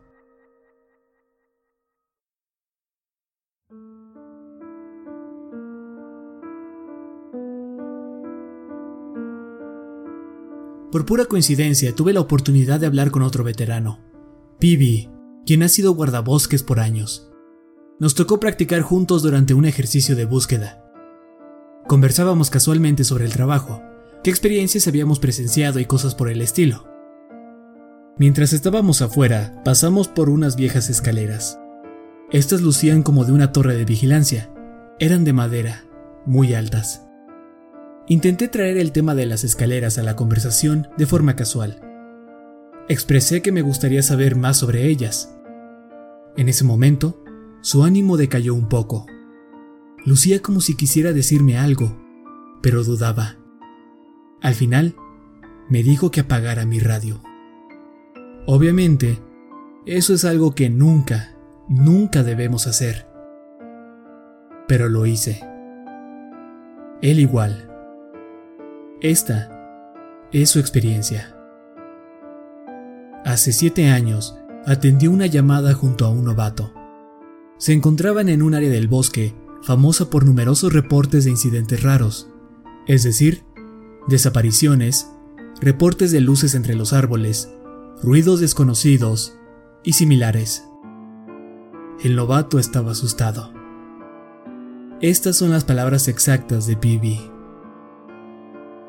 No dejaba de hablar sobre el hombre cabra. El hombre cabra esto y lo otro. Un poco harto, le dije que había muchas cosas más por las cuales estar asustado. Cosas reales. Que mejor superara eso del hombre cabra. Él quería saber a qué me refería. Solo le dije que se callara y continuara. Llegamos hasta un pequeño desnivel y vemos unas escaleras a 10 metros. El nuevo se detiene en seco y solo se queda ahí, viendo los peldaños. Le digo, ¿ves? Esa es una de las cosas que debes temer. Él me pregunta qué diablos están haciendo ahí, y por alguna razón le cuento la verdad. O al menos lo que a mí me dijeron que era la verdad. Me pude meter en muchos problemas por lo que hice, incluso ahora al repetírtelo. Pero eres un buen tipo, y quiero que dejes de involucrarte en el asunto. Hazlo ahora que tienes oportunidad. Te diré lo que sé, con la condición de que no digas ni una palabra a los superiores. Se lo juro, y él verifica que las radios estén apagadas. Cuando recién comencé en esto, la gente tenía la boca un poco más suelta que ahora respecto a las escaleras y también en cuanto a otras cosas que pasan allá afuera. Incluso se advertía antes de contratar a los reclutas que muchas mierdas raras ocurrían en el bosque. Supongo que el servicio forestal estaba harto de que tanta gente se arrepintiera del trabajo recién iniciado, y por eso querían advertir con antelación para que supieran a qué se estaban metiendo. Comenzaron a imponer contratos de confidencialidad para que no fueran a los medios a contar todo lo que se iban a topar. El servicio forestal no deseaba alejar a la gente y lo último que querían era que un novato fuera a contarle a los medios historias de fantasmas y escaleras embrujadas. Pero, eventualmente, se dieron cuenta de que los contratos no eran necesarios. Los empleados por sí mismos se negaban a hablar de lo que veían en el bosque. En los pocos casos donde reporteros intentaban averiguar información sobre ciertas desapariciones, ninguno de los oficiales abrió la boca. No puedo explicar por qué, Creo que no queremos admitir que algo anda mal. Es nuestro trabajo estar en el bosque todos los días. No queremos sentir miedo, y la mejor forma de evitarlo es pretendiendo que todo está bien. Te diré todo lo que se me venga a la mente. Luego de eso, jamás hablaré al respecto otra vez. Así que... Espero que no me vuelvas a preguntar cosas así. Nunca. Las escaleras llevan allá afuera desde que existen los parques. Tenemos registros con décadas de antigüedad que las describen. A veces, la gente las sube y nada pasa. Otras... Ah, de verdad que no me gusta hablar de esto. Pero otras veces, cosas muy jodidas ocurren. Vi cómo un sujeto perdió la mano cuando llegó al último escalón. Sí, verás. Subió las escaleras y en la cima intentó sujetarse de una rama. De un segundo a otro, su mano se había ido, como si alguien la hubiese cortado con una precisión inhumana. Era una cortada perfectamente limpia. Su mano no estaba por ningún lado. El tipo casi muere. En otra ocasión, una mujer tocó las escaleras y le explotó un vaso sanguíneo en el cerebro. Así como lo escuchas. Al tocarlas, se tambaleó un poco. Se acercó a mí y todo lo que dijo fue, creo que algo anda mal conmigo. Luego, cayó como un costal. Murió antes de tocar el suelo. Jamás olvidaré cómo un hilo de sangre comenzó a brotarle del ojo. Luego, este se llenó por completo de rojo. A pesar de que presencié todo, no había absolutamente nada que pudiera hacer al respecto. Siempre advertimos que no se acerquen, pero nunca falta al menos un idiota que lo hace. E incluso si no le ocurre nada a él, algo malo sucederá de todas formas. Por ejemplo, si estamos siguiendo el rastro de algún niño perdido, desaparecerá de un momento a otro. O alguien morirá al día siguiente partido por la mitad en una zona perfectamente segura del parque.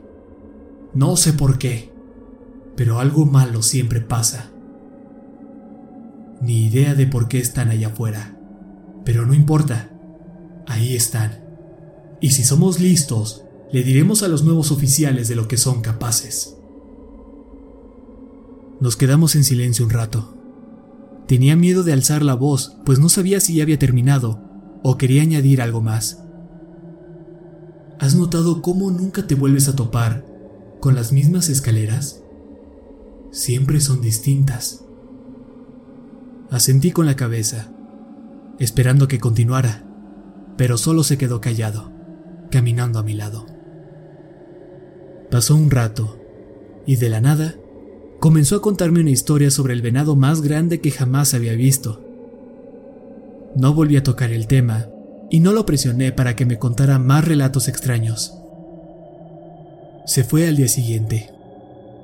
Al parecer, se marchó antes de que saliera el sol dijo que se sentía mal. Ninguno de nosotros ha escuchado noticias de él desde entonces.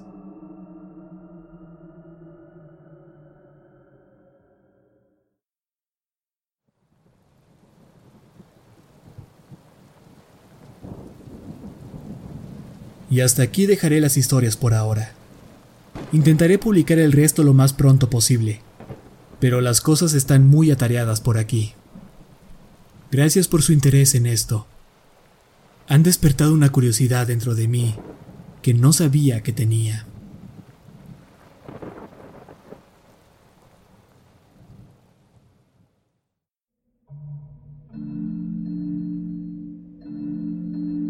Las cosas se han descontrolado un poco por aquí. No estoy seguro qué tan seguido publicaré actualizaciones. De verdad aprecio todo su apoyo y aunque esta vez son menos historias, estoy ansioso de saber lo que piensan de estas. Esta anécdota me la contó un bombero, quien participó en el entrenamiento al que asistí el otro día. Trataba sobre el rescate de un niño que subió un enorme árbol. Dice que no le dieron muchos detalles, solo que lo necesitaban allá afuera, pues el personal del parque carecía de cierto equipo especial. Él fue enviado específicamente porque los guardabosques no se sentían seguros trepando el árbol. Al parecer, no bromeaban con la altura. Además, había trabajado como leñador y jardinero antes de unirse al cuerpo de bomberos, por lo que ya contaba con el equipo adecuado. Lo condujeron a tres kilómetros dentro del parque. Ahí le señalaron uno de los árboles más grandes y luego voltearon hacia arriba. El bombero se rió y preguntó cómo demonios había subido hasta ahí. Hizo una broma sobre cómo lo llamaban para rescatar gatos, pero que eso era ridículo. Sin embargo, el capitán solo sacudió la cabeza y le dijo que bajara al niño. En ese momento sospechó que algo más ocurría, pero no quiso meterse en asuntos ajenos. Conforme trepaba, comenzó a preguntarse si es que le estaban jugando una broma. No hay manera de que el chico trepara todo eso. La base era bastante gruesa, pero al subir el tronco se volvía más delgado. Incluso estuve a punto de bajarme un par de veces, pues dudaba de que pudiera aguantar mi peso. Dice que continuó escalando y casi en la cima lo alcanzó a ver. Vi la playera del niño, atrapada en una rama. Le grité que se me acercara si es que podía, pero no contestó. Seguí escalando, llamándolo constantemente. Le decía que no tuviera miedo, que yo lo iba a ayudar. Cuando por fin lo alcancé, supe que no me contestaría nunca. El niño, o lo que quedaba de él, estaba atrapado entre la bifurcación de una rama. El hecho de que aún estuviera allá arriba era pura suerte. Si hubiese caído de cualquier otra manera, se habría estampado contra el suelo. Pero eso no hacía diferencia alguna. El niño había muerto mucho antes de terminar ahí arriba. No sé quién lo puso ahí, o cómo, ni por qué. Pero era jodidamente enfermizo. Los intestinos le salían por la boca y colgaban en distintas ramas, como un puto árbol de Navidad bizarro. Al fijarme mejor, noté que incluso algunos le salían del trasero.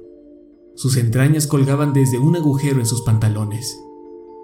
No tenía ojos, me imagino a causa de la misma fuerza que lo hizo reventar como un muñequito antiestrés. ¿Alguna vez has visto un cadáver que lleva mucho tiempo en el agua? ¿Cómo sus lenguas se hinchan y salen de la boca? Pues la de él era justo así. Lo recuerdo porque moscas entraban y salían de su boca. Creo que el impacto fue mucho para mí, pues no supe cómo reaccionar. Solo piqué el cadáver con una vara hasta que cayó al suelo. No tengo idea de por qué lo hice. Casi pierdo mi trabajo por eso. Pero, viejo, el solo pensar que tenía que cargar ese cuerpo con sus vísceras enredadas a mí para que no se atorara en el descenso. Ah, no podía hacerlo. He visto muchos niños muertos, más de los que me gustaría admitir. Vi uno que cayó inconsciente en su bañera durante un incendio. Quedó hervido Literalmente se hizo sopa. Pero la escena en el árbol... No sé qué hizo aquella atrocidad. De tan solo imaginarme tocar ese cuerpo, siento que voy a perder la cabeza. Lo escuché impactar contra el suelo y creí que todos se asustarían. Pero ya sabían que estaba muerto cuando me mandaron por él. No dijeron absolutamente nada. Bajé y de inmediato fui a confrontar al capitán. Le pregunté quién diablo se creía como para mandarme allá arriba por un niño que ya sabía que estaba muerto. Solo contestó que no era de mi incumbencia y me agradeció por bajar la evidencia. Esas fueron sus palabras. Las recuerdo bastante bien porque la palabra evidencia no es algo usual. Lo dijo como si no fuera una persona, como si no fuera un niño que se perdió para sufrir algo jodidamente innombrable. Acto seguido, el capitán mandó a su equipo para que me escoltaran de vuelta al estacionamiento. Solo dos hombres se quedaron con el superior. Eso se me hizo raro. ¿Por qué no me dejarían ayudarles a sacar el cadáver? Intenté preguntarles a mis acompañantes. Solo contestaron que no podían hablar de un caso abierto, le pregunté a uno qué creía que le ocurrió al chico. Se puso pensativo y después de unos momentos contestó esto. Diría que fue aplastado, basado en cómo sus órganos salieron expulsados. Sin embargo, en casos como esos, lesiones bajo la piel son evidentes, como enormes moretones. Esto es distinto. Es como si le hubiesen succionado las entrañas con una aspiradora extremadamente potente. No obstante, no presenta ninguna herida o trauma. Eso me inquieta, hombre. Muchísimo. Resulta que uno de los veteranos reconoció mis historias mientras navegaba por la red. Me conoce muy bien y hemos intercambiado anécdotas con anterioridad. Me preguntó si podía compartir algo que ha notado respecto a las escaleras y algunas cosas en las que ha pensado. Me alegra mucho que decidieras compartir esto. Creo que es importante que la gente sepa lo que hay allá afuera. En especial porque el servicio forestal está haciendo un excelente trabajo ocultándolo. Le pregunté a qué se refería. ¿Cómo que a qué me refiero? Los medios no ponen atención a nuestros casos. No hay cobertura sobre niños perdidos o de los cuerpos encontrados a kilómetros de donde desaparecieron. El servicio forestal está haciendo todo lo posible para que la gente siga visitando el bosque a pesar de que no sea seguro. Aunque, siendo justo, cosas como esas no pasan todos los días. Por otro lado, hay muchos asuntos misteriosos, y vale la pena darles un segundo vistazo, en especial con las escaleras. Me sorprende que no hayas mencionado las invertidas en tus publicaciones. No tenía idea de lo que estaba hablando. Ni siquiera recordaba que mencionara algo así antes. Él me veía incrédulo. ¿En serio? No puedo creer que lleves tanto tiempo en esto y nunca hayas visto una. ¿Nadie te contó de ellas? Yo me encogí de hombros. Le pedí que continuara. Bien, mira. Existen las escaleras normales, aquellas que te encuentras en medio de la nada. Ahora imagínate las mismas, pero al revés. Que el escalón de hasta arriba sea el que está atascado en la tierra, justo así. No las veo tan seguido como las otras, pero son raras, por decir algo. Me recuerda la escena después de que pasa un tornado, cuando las casas se elevan por los cielos quebrándose en el proceso y tirando cosas al azar por todos lados, como chimeneas y cercas de jardín. Las de ese tipo me inquietan más que las normales, porque no puedo describirlas tan fácilmente. Es difícil de explicar. No me asusto con facilidad, como la mayoría de los que trabajamos aquí, pero esa imagen de las escaleras invertidas quedó atascada en mi cabeza y me molesta. Intentaré averiguar más sobre ellas. También mencionó cómo mucha gente había tenido encuentros con el hombre sin rostro. Se emocionó con el tema y contó algo similar a ese fenómeno. Hace unos años salí un ejercicio de entrenamiento. Me encontraba en mi tienda, acampando, y escuché a alguien caminando alrededor de donde me había instalado. Como ya sabes, se nos dice que no vaguemos muy lejos de nuestros campamentos, por lo que pensé que se trataba de algún novato que había salido a orinar, solo para perderse en su camino de vuelta. ¿Recuerdas a ese chico de hace unos años? ¿Aquel que casi se cae de la maldita montaña? Bueno, pues desde esa ocasión quedé paranoico. Me da miedo que vuelva a ocurrir algo así, por lo que decido levantarme y ver qué está pasando. Voy hasta la orilla del campamento y alzo la voz, llamando a quien sea que fuera el que estaba ahí. Le grité, ¡Hey! Aquí está el campamento. Pero seguía adentrándose en el bosque. No tuve más remedio que ir tras él. Sé que eso puede sonar estúpido, pero estaba medio dormido y de verdad no quería que un idiota terminara lastimado. Lo seguí como por un kilómetro y medio en línea recta, hasta que se detuvo a la orilla de un río. Vi su silueta, apenas delineada por la luz de la luna. Llevaba una mochila y lucía como un tipo cualquiera. En un segundo vistazo noté que estaba de frente a mí, o eso parecía. Le pregunté si estaba bien, si necesitaba ayuda. Él ladeó un poco su cabeza, como si no entendiera mis palabras. Siempre llevo conmigo una navaja de bolsillo, y esta cuenta con una pequeña linterna en un extremo, así que le iluminé el pecho para no cegarlo de repente. Él respiraba lenta y profundamente. Creí que quizás estaba sonámbulo. Me le acerqué, repitiendo mis preguntas. Subí la luz un poco.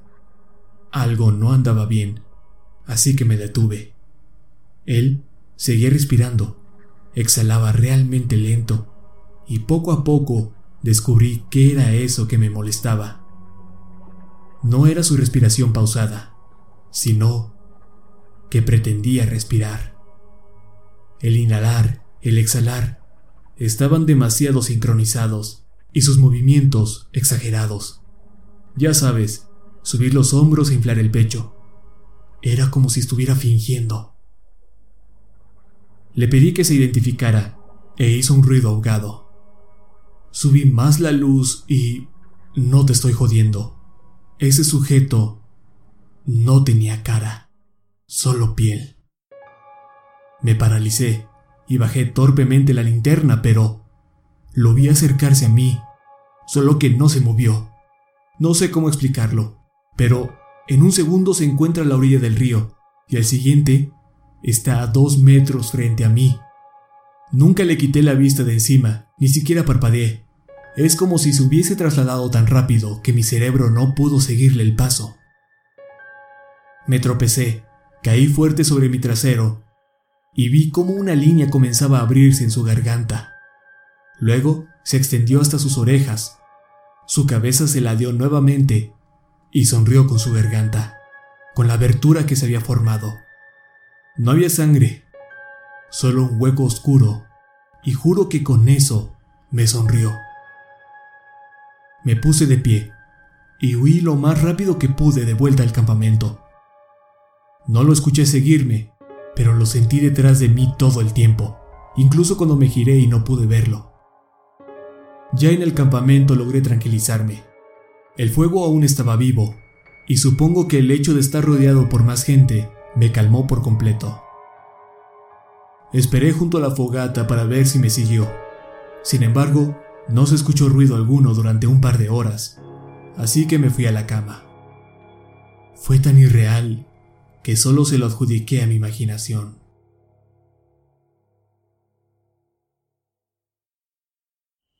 Una noche del entrenamiento nos pusimos a contar historias de fantasmas, solo para ver quién se asustaba más.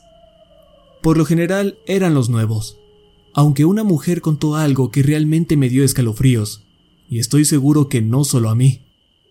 Según ella, es real, pero ¿no lo son todas las historias que se cuentan alrededor de una fogata? No obstante, de alguna manera sé que no la estaba inventando. Tenía un aire de veracidad que solo eventos realmente traumatizantes tienen. Cuenta que, de niña, solía explorar con una amiga los bosques detrás de su casa. Vivía al norte de Maine, donde yace un enorme y deshabitado parque nacional. Dice que los bosques de allá no son como los de aquí.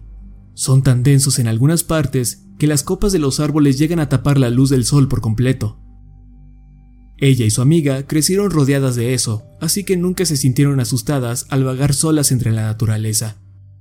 Aún así se mantenían alertas y precavidas en ciertas áreas.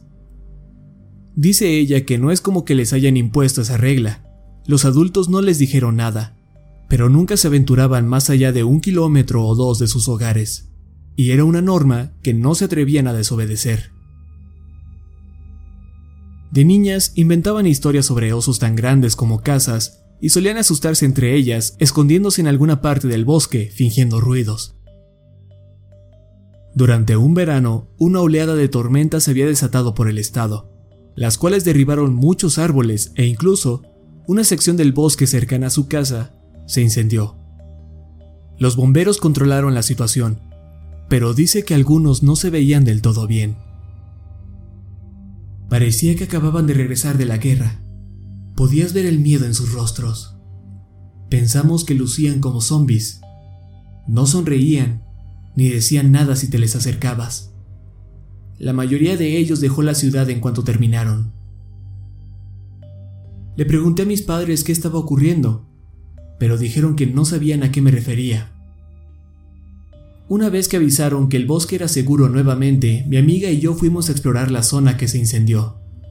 No le contamos a nuestros padres. De alguna forma era emocionante el saber que los desobedecíamos. Nos adentramos más de dos kilómetros en la intemperie cuando empezamos a notar troncos quemados y cenizas. Recuerdo que mi amiga se deprimió mucho al ver el esqueleto de un venado bajo un árbol. Prácticamente tuve que arrastrarla para continuar. Ella quería enterrarlo, pero yo me rehusaba la idea de que lo tocara. Sus cuernos eran extraños.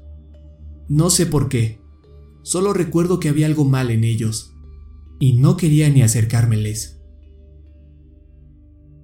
Entre más avanzábamos, más se notaban los restos del fuego. Eventualmente dejamos de ver árboles en pie. Era como estar en otro planeta. Casi no había verde, solo café, negro y gris por todos lados. Nos quedamos de pies mirando la escena cuando alguien gritó a lo lejos. Entré en pánico. Creí que se trataba de mi padre a punto de castigarme de por vida. Por otro lado, mi amiga se escondió inmediatamente detrás de una enorme roca.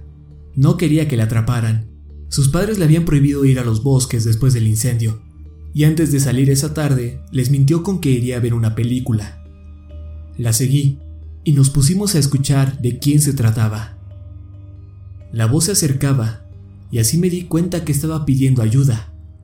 Creí que alguien se había perdido y necesitaba que lo guiaran al pueblo. Aunque no lo crean, eso pasaba todo el tiempo, por lo que estaba acostumbrada a ayudar a la gente. Empecé a llamarlo y escuché cómo seguía mi voz. Lo vi corriendo a lo lejos, acercándose y cuando estuvo lo suficientemente cerca, noté que su rostro estaba completamente rojo. Le pedí a mi amiga el botiquín de su mochila. Ella Hizo un gesto de asco y preguntó si es que había visto la cara del hombre. Le dije que se callara y troté hacia el sujeto. No obstante, a mitad del camino me detuve, pues vi que no tenía labios, nariz y parte de la frente, como si se las hubiesen rebanado. Sangraba, bastante. A pesar de que llevaba pantalones, se le notaban las rodillas de un rojo vivo. Di un paso hacia atrás. Casi no me podía mover. Estaba demasiado asustada. Él llegó hasta mí y me tomó de los hombros. Sentimos un toque eléctrico y se tambaleó hacia atrás. Inició a balbucear.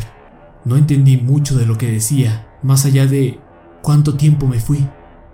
Me preguntó dónde estaba su unidad, pero solo pude negar con la cabeza. Se me quedó viendo y cuando notó su reflejo en mi Walkman, se puso a gritar. Balbuceaba y se tocaba la cara. Ahí me percaté que llevaba puesto algo raro. Tenía una especie de abrigo o chaqueta larga, gris, y pantalones formales. La chaqueta tenía unos botones raros y bordes rojos.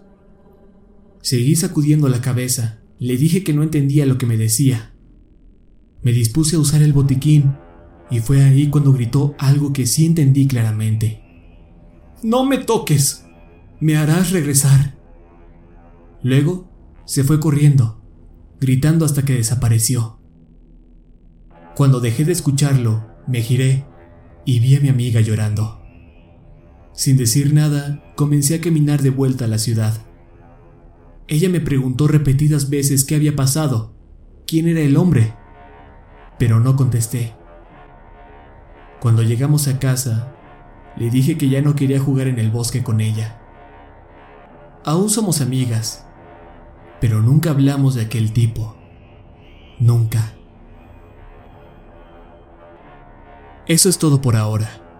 Publicaré más cosas en cuanto pueda. Gracias por su apoyo.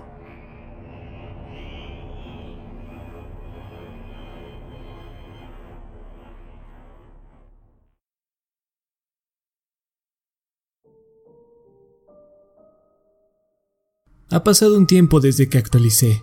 Lo lamento. Intentaré publicar las historias en orden cronológico y explicar la relación entre todas, para no brincar de relato en relato sin hilo aparente. Cuando inicié en esto nadie me contó sobre eventos extraños que pudieran ocurrir. Asumo que para evitar mi renuncia antes de siquiera comenzar.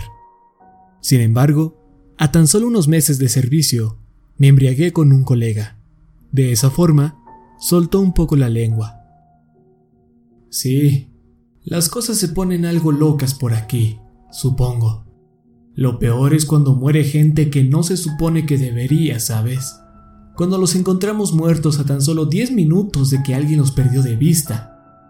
Estaban bien hasta hace un momento, lo juro. Ese tipo de mierdas. Como ese tipo que encontré en primavera, a la mitad de un camino muy concurrido, Alguien llegó a la central increíblemente nervioso porque vio un sujeto tirado sobre un gran charco de sangre.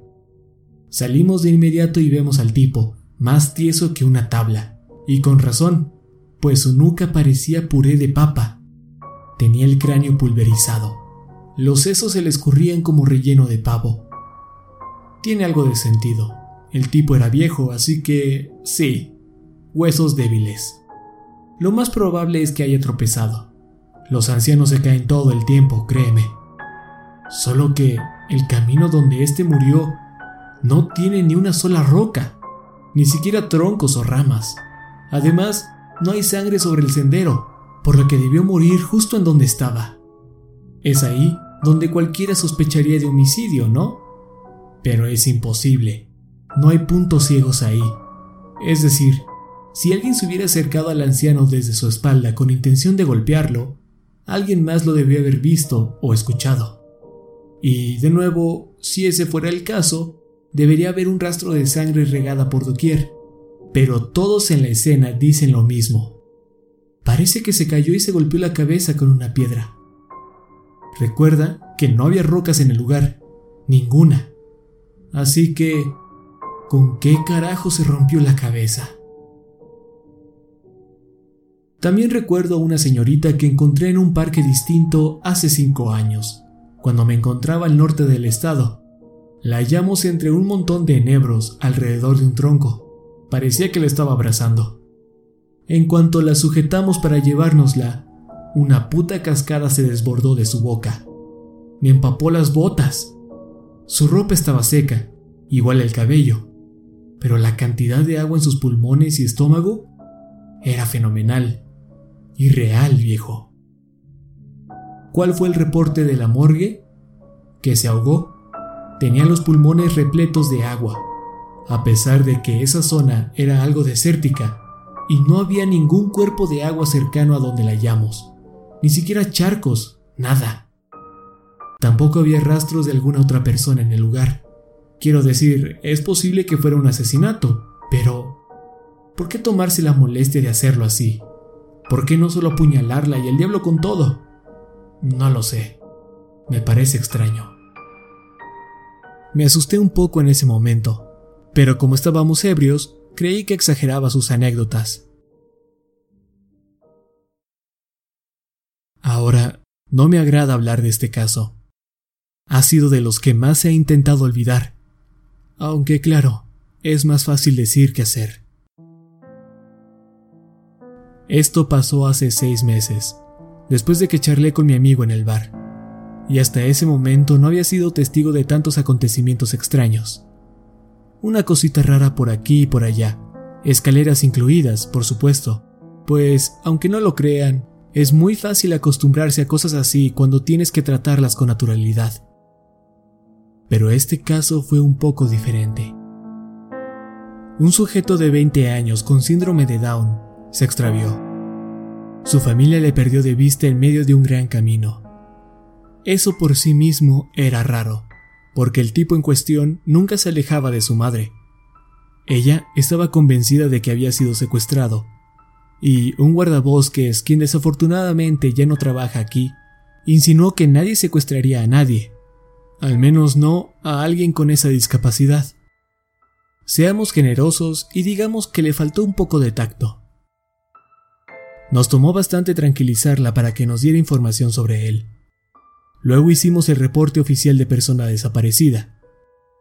Debido a la urgencia de la situación, ya que el hombre no podía estar por su cuenta, trajimos a la policía para que ayudara con la misión.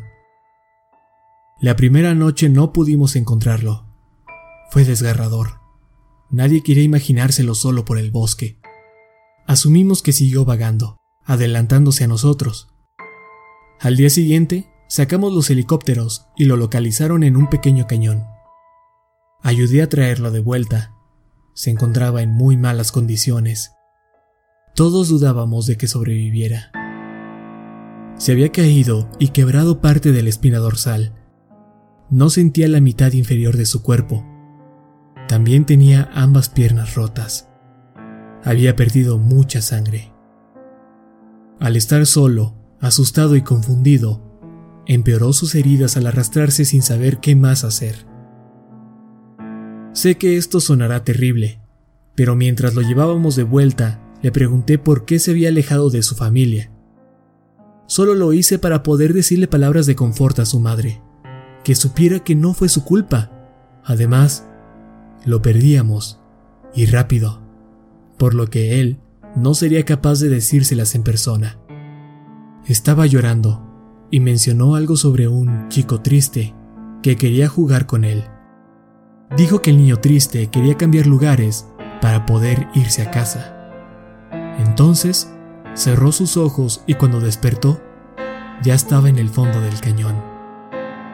No estoy 100% seguro que haya dicho eso, solo fue lo que entendí.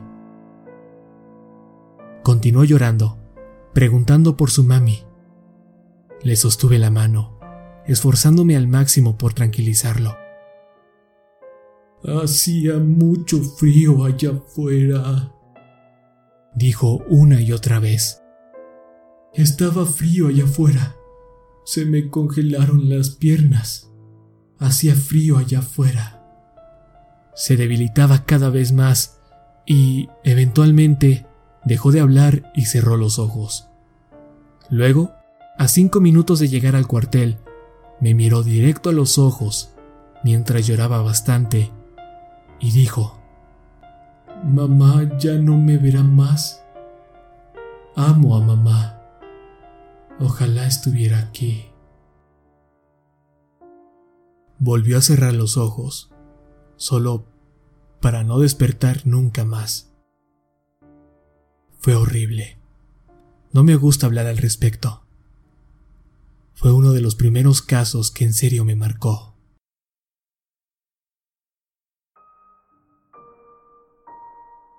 Debido a esto, me acerqué a un viejo oficial que me ayudó a superarlo.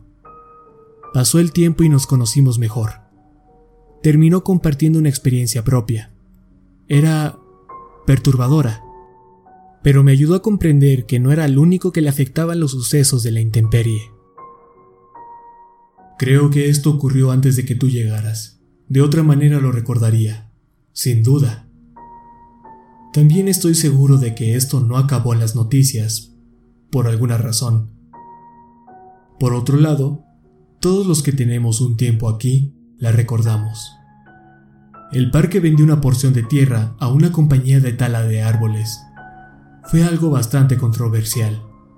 No era un terreno excesivamente grande ni viejo. Además, fue justo después de la recesión, así que la administración del parque necesitaba dinero. Como sea, cierto día los que talaban la zona querían hablar con nuestros supervisores de inmediato. No sé por qué, pero me enviaron a mí junto a un puñado de chicos, además de los superiores, a ver qué estaba pasando. Supongo que entre más mejor.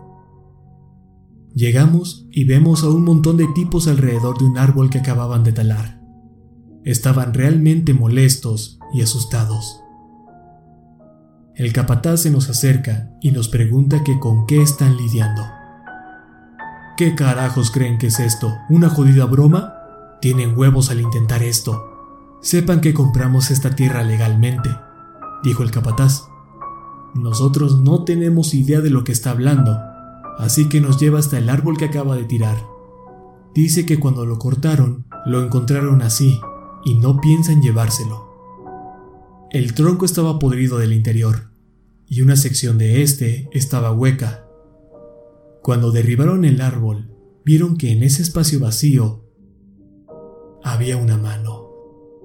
Una mano perfectamente cercenada. Parecía que estaba fusionada con el interior del árbol. Ahora nosotros creemos que nos están jugando una broma. Les decimos que no nos gusta que nos tomen el pelo y comenzamos a partir pero advierten que ya llamaron a la policía y que irán directo a los medios si no nos quedamos. Eso capta la atención de nuestro superior, por lo que decide quedarse y hablar con la policía. Todos niegan haber puesto la mano ahí. Además, ¿cómo serían capaces de hacerlo? Claramente era una mano real, pero no estaba momificada ni esquelética. Estaba como nueva, si es que eso tiene sentido y definitivamente estaba unida a la madera.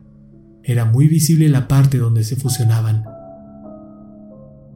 Los policías demandan que corten una sección de madera con la mano. Luego se la llevan y se clausura el área. Hubo una gran investigación, pero sé que no hallaron respuestas.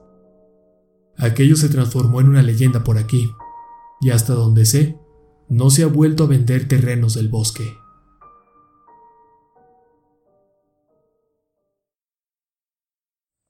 Como ya saben, asistí hace poco a un seminario de entrenamiento y escuché historias increíbles y escalofriantes. Una noche, cuando todos estábamos alrededor de una fogata, me emborraché junto a otro oficial y creo que ya se dieron cuenta del patrón. Intercambiamos anécdotas. Él me contó esta. Otro sujeto y yo salimos a registrar cierta área, pues varios campistas reportaron gritos en la noche.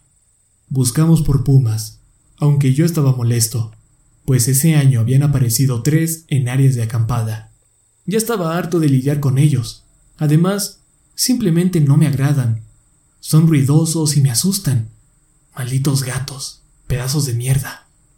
En fin, me quejo con mi compañero y él está de acuerdo conmigo. Vemos un montón de ramas rotas y lo que parecían ser madrigueras. por lo que creemos que esa zona es territorio del animal. Aviso a la central y me contestan que lo confirme de ser posible. En otras palabras, tengo que pisar una pila de su mierda como prueba definitiva, según ellos. Pero como no hay rastro certero del puma, básicamente los mando al diablo. Que mi testimonio sea suficiente, yo ya acabé. No hay duda de que está ahí afuera, y no tengo que oler su excremento o estar entre sus mandíbulas para saberlo. El tipo con el que estaba se va a orinar. Yo me quedo mirando una madriguera al pie de un árbol. Quería saber si era de algún zorro o algo. Amo los zorros, viejo. Son jodidamente adorables. Como sea, estoy viendo el árbol cuando empiezo a escuchar ramas rompiéndose en dirección opuesta a donde fue mi compañero. Traía mi pistola, claro, pero ambos sabemos que no serviría mucho contra uno de esos malditos gatos. Aún así, desenfundo y comienzo a llamar a mi colega, que traiga su estúpido trasero de vuelta, pero está demasiado lejos y no me escucha. Intento divisar de dónde viene la criatura, y al hacerlo, me oriné encima. Te lo juro, no es broma. Un tipo se acercaba a mí, pero dando volteretas hacia atrás a través del bosque. No falló ni un solo salto. No se topó con ningún árbol, tronco o arbusto. Era como si supiera exactamente por dónde ir. Le grito que pare, que le estoy apuntando con un arma, pero no se detiene lo cual me hace perder la cabeza. Disparé al suelo frente a él. Algo increíblemente estúpido, lo sé, pero de verdad no quería que se me acercara. Antes de hacerlo, él se hallaba a unos 40 metros de mí, pero cuando jalé el gatillo, comenzó a saltar de regreso, perdiéndose entre los árboles. Mi colega llegó corriendo por el disparo. Pregunta qué carajos está pasando y le cuento lo sucedido, que tenemos que largarnos de ahí. Avisé a la policía y no me metí en problemas por disparar mi arma. Pero, viejo, no sé qué diablos era ese hijo de puta. Nunca he vuelto a ver algo parecido. Esa mierda fue aterradora. Creo que podemos estar de acuerdo que algo está pasando allá afuera, y aunque no puedo proveer hipótesis al respecto, solo quiero que la gente se lleve esta advertencia. Tengan cuidado cuando vayan al bosque. Sé que muchos de ustedes se creen invencibles. No obstante, la verdad es otra. Puedes llegar a morir allá afuera, o herirte de gravedad, o desaparecer. Es más fácil de lo que te puedas imaginar. Lamento que esta haya sido una actualización corta. Gracias por todo su apoyo. Significa mucho para mí.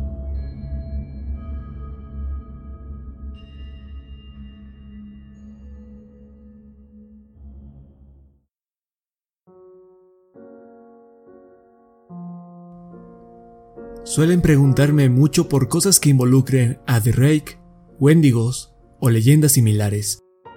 Honestamente no puedo decir que sé mucho al respecto, pero basándome en lo poco que he leído, puedo asegurar que he escuchado historias vagamente relacionadas a eso. De seguro han escuchado el dicho, todas las leyendas vienen de algún lado, y estoy seguro de que esto es verdad. Sin embargo, como saben, Trato de tomarme todo con cierto grado de escepticismo. Por mi trabajo tengo que. Me imagino que es como laborar en un hospital. Puedes pasarte el día entero pensando en cuánta gente ha muerto ahí, y que ahora se han convertido en fantasmas, o como sea que quieras llamarlos, espíritus rondando por todo el lugar, pero eso no ayuda en nada, solo te hace más difícil el trabajo. Creo que muchos de los que operamos aquí nos sentimos igual, y por eso seguimos en nuestros asuntos como si nada malo pasara. Una vez que te vuelves paranoico, no hay vuelta atrás. Muchos cadetes se han ido por eso. Mi parque en específico tiene una tasa de renuncias particularmente alta, pues los novatos no pueden superar las cosas raras que se topan. Si quieres estar aquí, tienes que aprender a desensibilizarte. Hablé nuevamente con KD sobre su experiencia pues quería saber su opinión acerca de la leyenda del Wendigo. La verdad es que no tenía mucho que decir, más allá de que no quería pensar en ello, pero sí mencionó que a un amigo suyo le ocurrió algo similar. Contacté a esta persona a través de Skype. Lo llamaremos H. Él está al tanto de dónde trabajo y está de acuerdo con que haga pública su historia, tal y como me la contó. Crecí en el centro de Oregon. Ahí hay una reserva india llamada Warm Springs, como a dos horas de donde vivía. Cuando era niño solíamos acampar ahí, no en la reserva específicamente, pero sí cerca del área. Conocí a muchos niños que crecieron en ese lugar en especial a uno llamado Nolan. Solía pasar mucho tiempo con él cada que mi familia visitaba la zona. Sus padres y los míos también se llevaban bien, por lo que solíamos ponernos de acuerdo para salir de acampada. Y cuando lo hacíamos, durábamos dos semanas afuera, pues íbamos en una casa rodante. Mi padre tenía una, aunque de todas formas sacábamos las tiendas para acampar durante las noches. Me gustaba más dormir afuera. En fin, cierto año me encontraba con Nolan. Ambos teníamos 12. Teníamos la idea de acampar cerca de un río para intentar pescar. Nos encontrábamos como a 300 metros del campamento principal, lo suficientemente lejos como para no escuchar ni ver a nadie más en las proximidades. No recuerdo mucho de ese día. Sé que nos la pasamos jugando y que en algún punto encendimos una fogata. Eso me impresionó, pues mi amigo había usado un pedernal para iniciar el fuego. Jamás había visto a alguien más usarlo. Era bastante cool. Me enseñó a hacerlo y encendimos algunas cosas. Ahora que lo pienso, eso fue bastante estúpido, pues estábamos en pleno verano. La alerta de incendio se hallaba en amarillo o naranja, creo. Afortunadamente no incendiamos nada.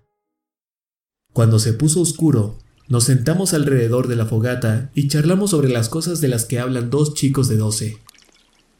Después de un rato, él se asomó por sobre mi hombro, hacia el río, y me preguntó si notaba algo. Me giré y vi que algo vadeaba el río hacia nosotros. Desde donde estábamos, como a tres metros del agua, daba la impresión de ser un ciervo, pero el brillo del fuego no nos dejaba cerciorarnos. Me levanté para tener una mejor vista, y así alcancé a distinguir una cornamenta, por lo tanto, creí que se trataba de un venado macho. Se me hizo raro que cruzara el río hacia nosotros. Suelen evitar a la gente. Le pregunté a Nolan qué creía que deberíamos hacer. Él miraba el fuego con una expresión muy rara y contesta que tome asiento y me calle. Y así lo hago, pues nunca antes lo había visto actuar así. Me susurra que lo ignore y que sigamos charlando como antes, pero no se me ocurrió ningún tema de conversación. Él comenzó a hablar de un episodio de algún show. Sin embargo, no podía ponerle atención. Solo escuchaba cómo el animal cruzaba el agua. Seguí intentando ver por sobre mi hombro, pero cada que lo hacía, mi amigo me golpeaba levemente en el brazo y me obligaba a verlo. No me sentí asustado, más bien muy confundido. Entonces Escuché al animal salir del agua, y fue ahí cuando me di cuenta que no era un venado, pues andaba en dos patas. Comencé a ponerme de pie, ahora sí estaba aterrado, pero Nolan me jaló de vuelta a mi asiento y continuó su charla sobre el show más fuerte que antes. Noté que estaba tan asustado como yo, puede que incluso más. Se inclinó un poco hacia el fuego y picó la fogata con una rama. Me suspiró que, no importa lo que haga, no le hable a esa cosa. Podía verla acercarse más y más, parándose detrás de Nolan. Estaba a punto de orinarme los pantalones, y probablemente hubiera salido corriendo de haber estado solo. Pero no quería dejar a mi amigo atrás, por lo que me quedé en mi lugar, quieto, dándole vistazos fugaces a la cosa. No era tan alta, pero la forma en la que se sostenía de pie estaba mal, como si no tuviera balance. No puedo describirlo, pero era como si se inclinara demasiado hacia adelante sin caerse. Solo se quedó ahí, atrás de mi amigo, por un largo tiempo. Eventualmente, Nolan se quedó sin cosas que decir y guardamos silencio por un segundo. Un segundo. En ese efímero lapso de tiempo, a pesar del ruido del fuego, creí escuchar a esa cosa hablar en un volumen muy bajo. No distinguí sus palabras. Me incliné un poco, tan solo un poco, para escuchar mejor, y en ese momento terminé por orinarme encima. No pude ver su cara, pero sí sus ojos. Estaban nublados. Si quieren una mejor referencia, vean El Señor de los Anillos, cuando Frodo cae en ese lago donde todos los muertos flotan hacia él. Justo así se veían los ojos de aquella cosa. Lo único que vi eran ese par de círculos blancos flotando encima de la cabeza de mi amigo y la vaga forma de unos cuernos saliendo de su cabeza. No tengo idea de qué expresión tenía mi rostro, pero en cuanto crucé miradas con Nolan, nos largamos del lugar tan rápido como pudimos. No nos detuvimos hasta que llegamos al campamento principal. Mis pantalones estaban empapados de orina, así que me los quité mientras huíamos y los arrojé a unos arbustos. Paramos afuera de la casa rodante de mi padre. No vimos nada persiguiéndonos, así que nos quedamos ahí para recuperar el aliento. Le pregunté qué era aquella cosa, pero dijo que no lo sabía con exactitud. No obstante, su abuelo le había advertido que, si alguna vez algo se le acercaba en el desierto, nunca, nunca debería hablarle ni escuchar lo que dice. Le pregunté si también lo había escuchado, y contestó que lo único que entendió fue ayudarte. Dormimos en el camper con mis padres. Al día siguiente regresamos a explorar, pero no encontramos nada. Esta anécdota me recuerda de muchas maneras a la leyenda del Wendigo. Hay una frase respecto a eso que le queda perfecto a la experiencia, la cual es, el Wendigo es el espíritu de los lugares solitarios. A veces, cuando me encuentro solo en la intemperie, me llega un deseo que no puedo explicar. No sé si le pasa a alguien más, pero el deseo que me llega es el de consumir no son ganas de algo particular, pero es un hambre muy potente proveniente de mis entrañas.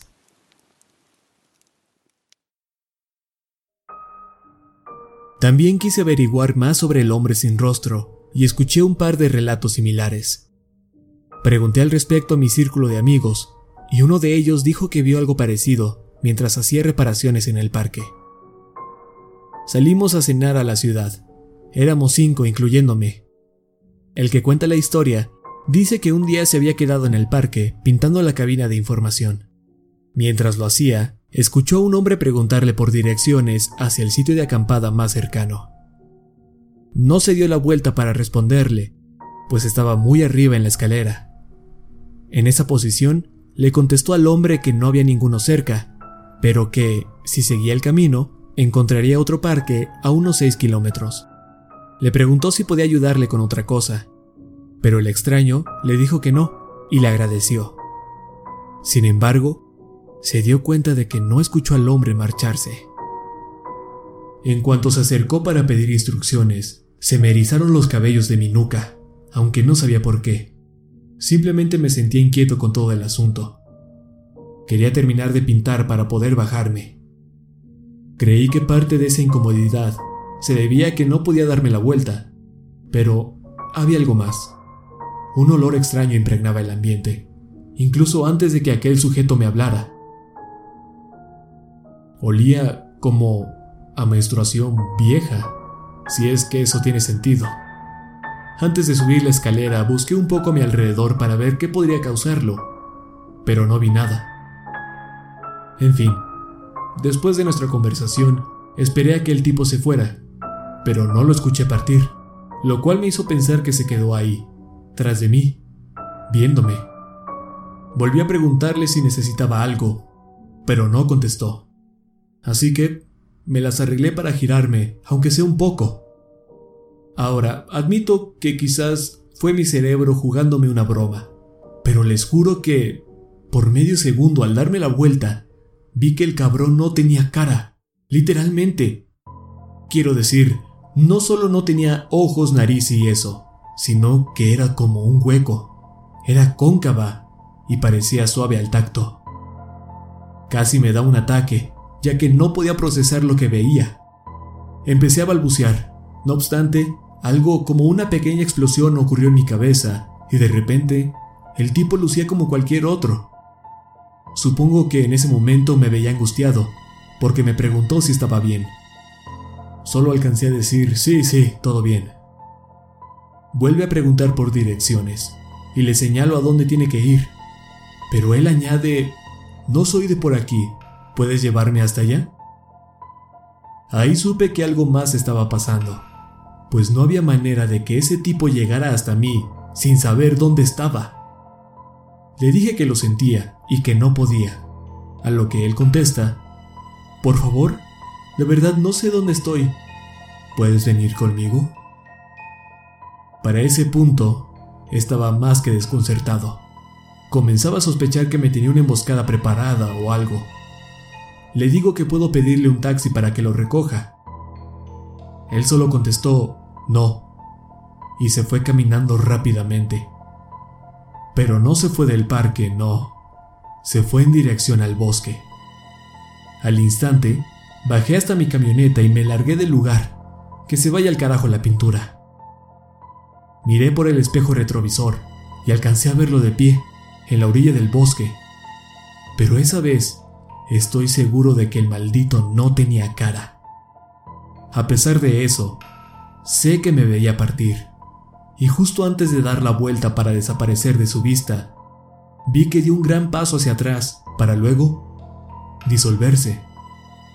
Supongo que estaba oscuro y solo se perdió entre los árboles, pero siento que es más como si se hubiese disuelto. Justo cuando terminó su relato, otro de los chicos comenzó a contar otra experiencia, solo que esta tenía un giro diferente. ¿Saben? A mí también me pasó algo así, algo extraño. Me encontraba haciendo mis rondas en el bosque, en medio de la nada. No había visto a nadie por las últimas dos horas, ni prestaba atención a dónde iba. Me la pasé viendo el suelo la mayor parte del trayecto, por lo que al subir una colina, casi choco con un tipo que, al parecer, salió de la nada. Era viejo, tendría 60 más o menos. Le pedí disculpas por mi descuido, fue ahí cuando noté su cara. Debí haber parecido un cretino, pues solo me quedé de pie, observándola.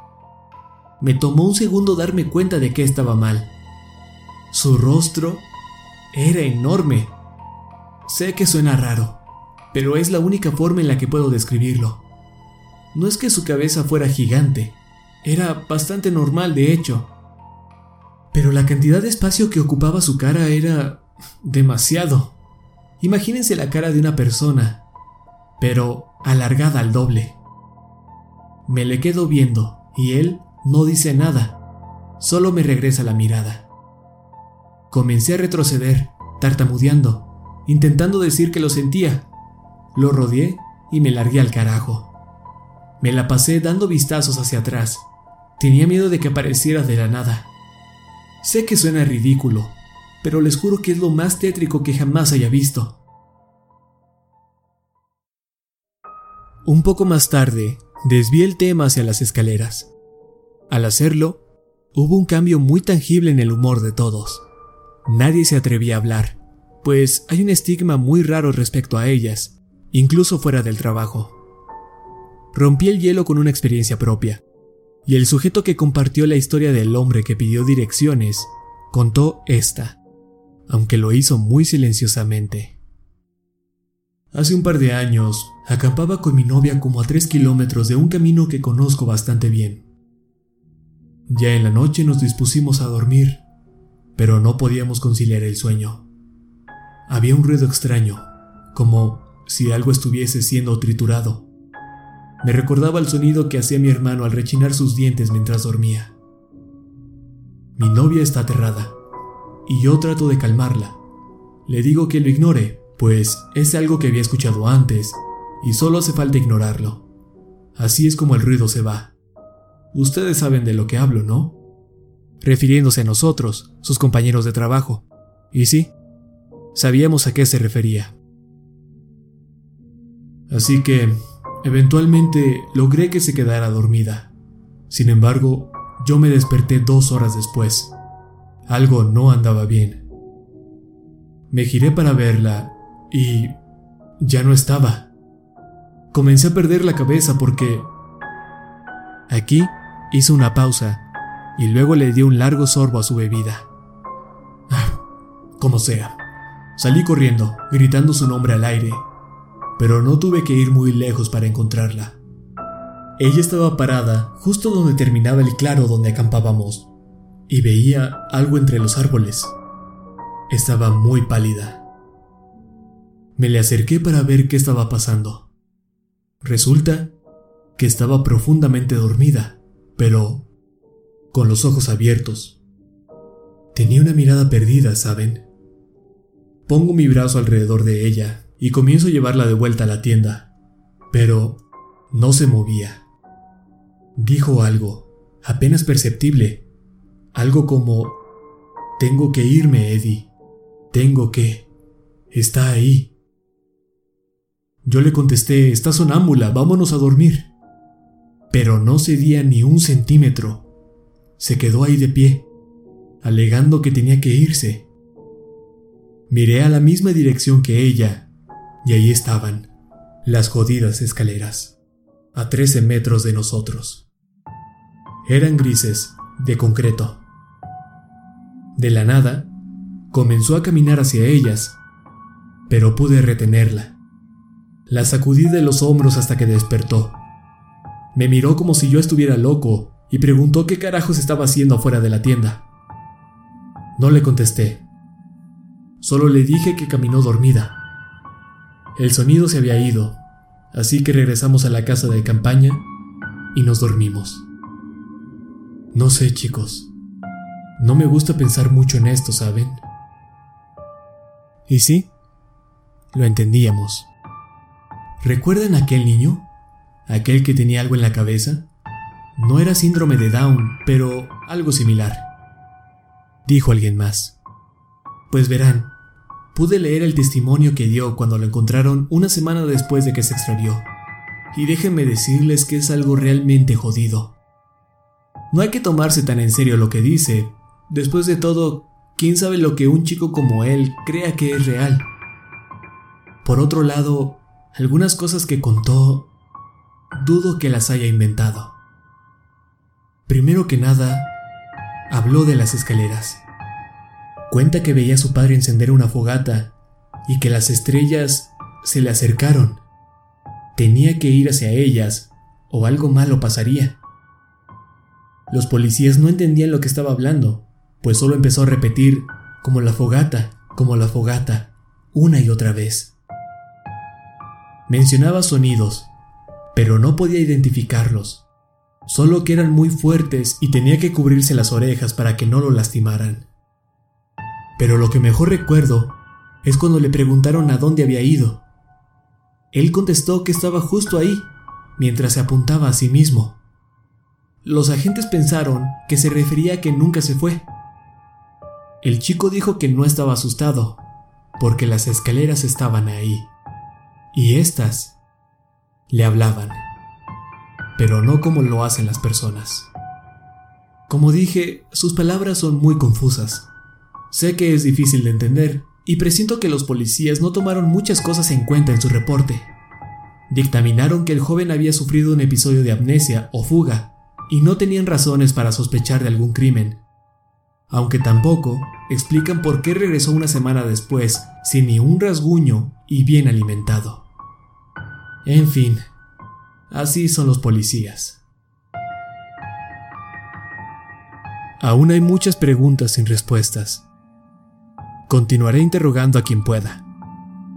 Gracias a todos por ser tan pacientes.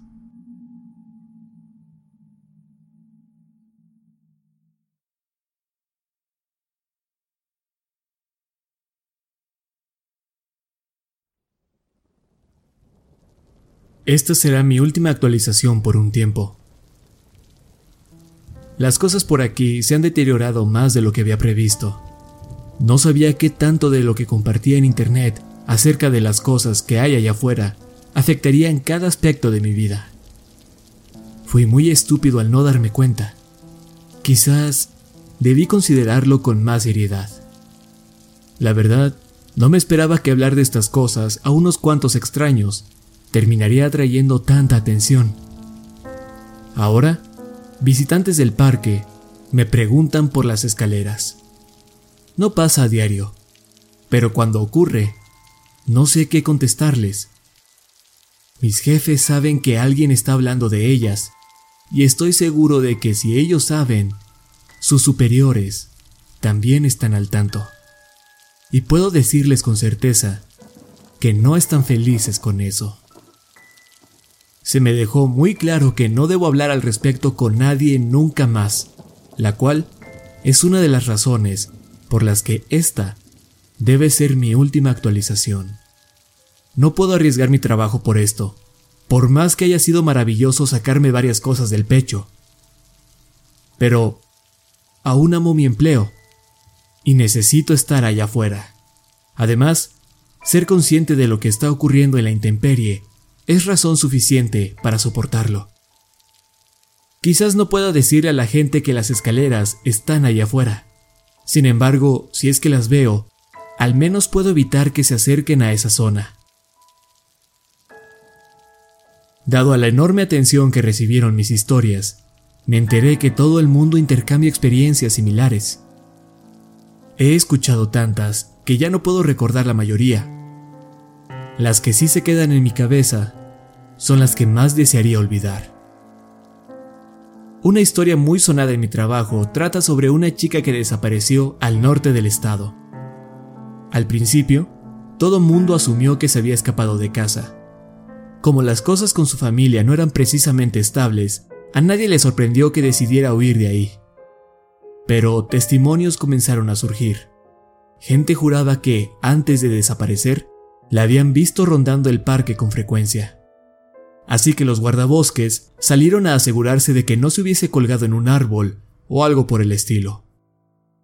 Les tomó tiempo, pero la encontraron.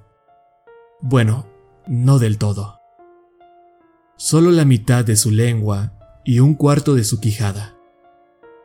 Según lo que escuché, habían sido cercenadas a la perfección nunca hallaron el resto de la chica.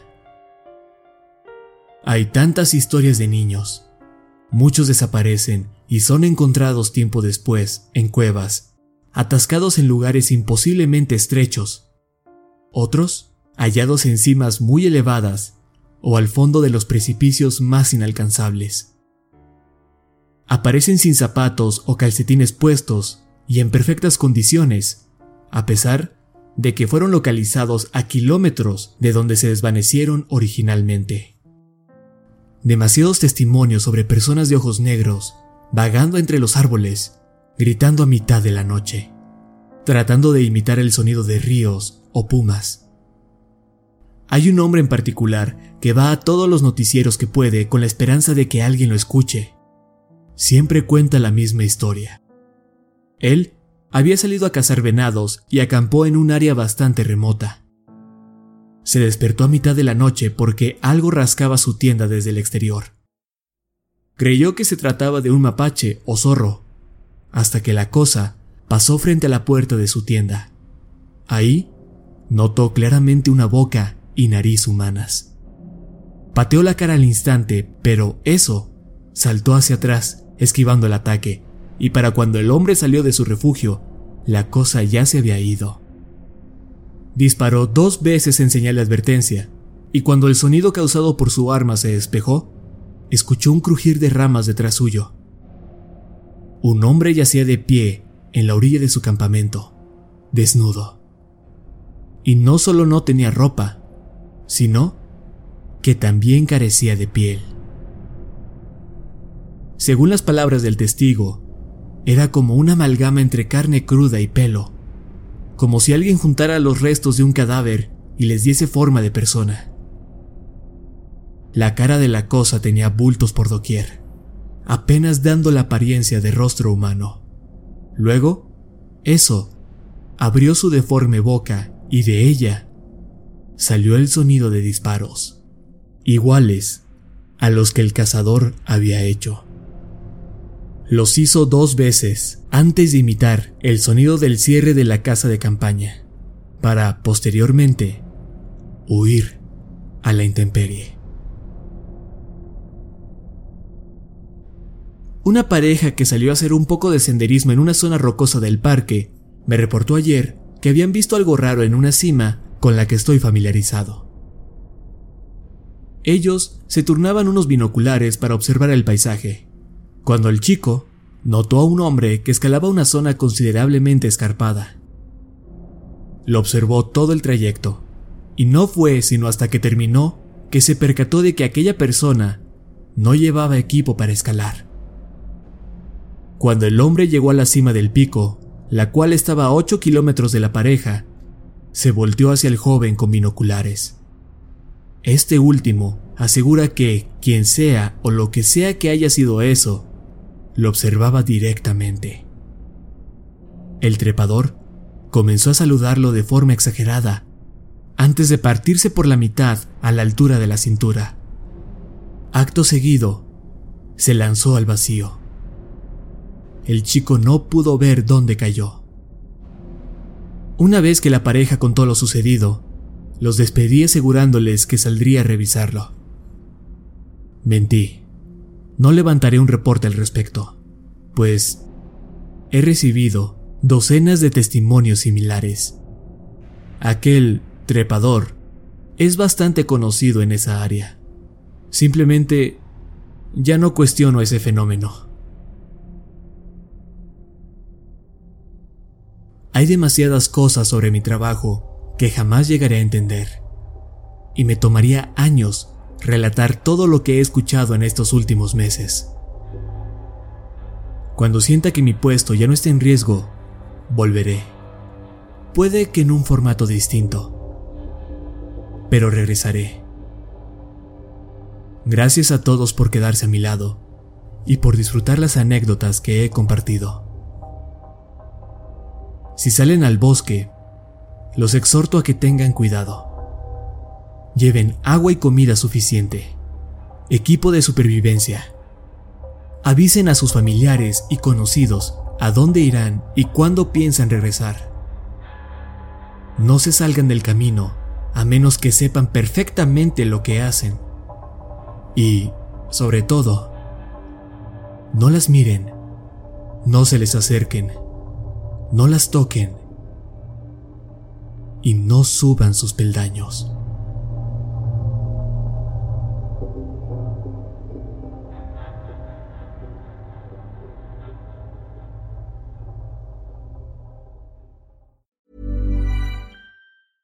Even when we're on a budget, we still deserve nice things. Quince is a place to scoop up stunning high-end goods for 50 to 80% less than similar brands. They have buttery soft cashmere sweaters starting at $50, luxurious Italian leather bags, and so much more. Plus, Quince only works with factories that use safe, ethical, and responsible manufacturing. Get the high-end goods you'll love without the high price tag with Quince. Go to quince.com/style for free shipping and 365-day returns.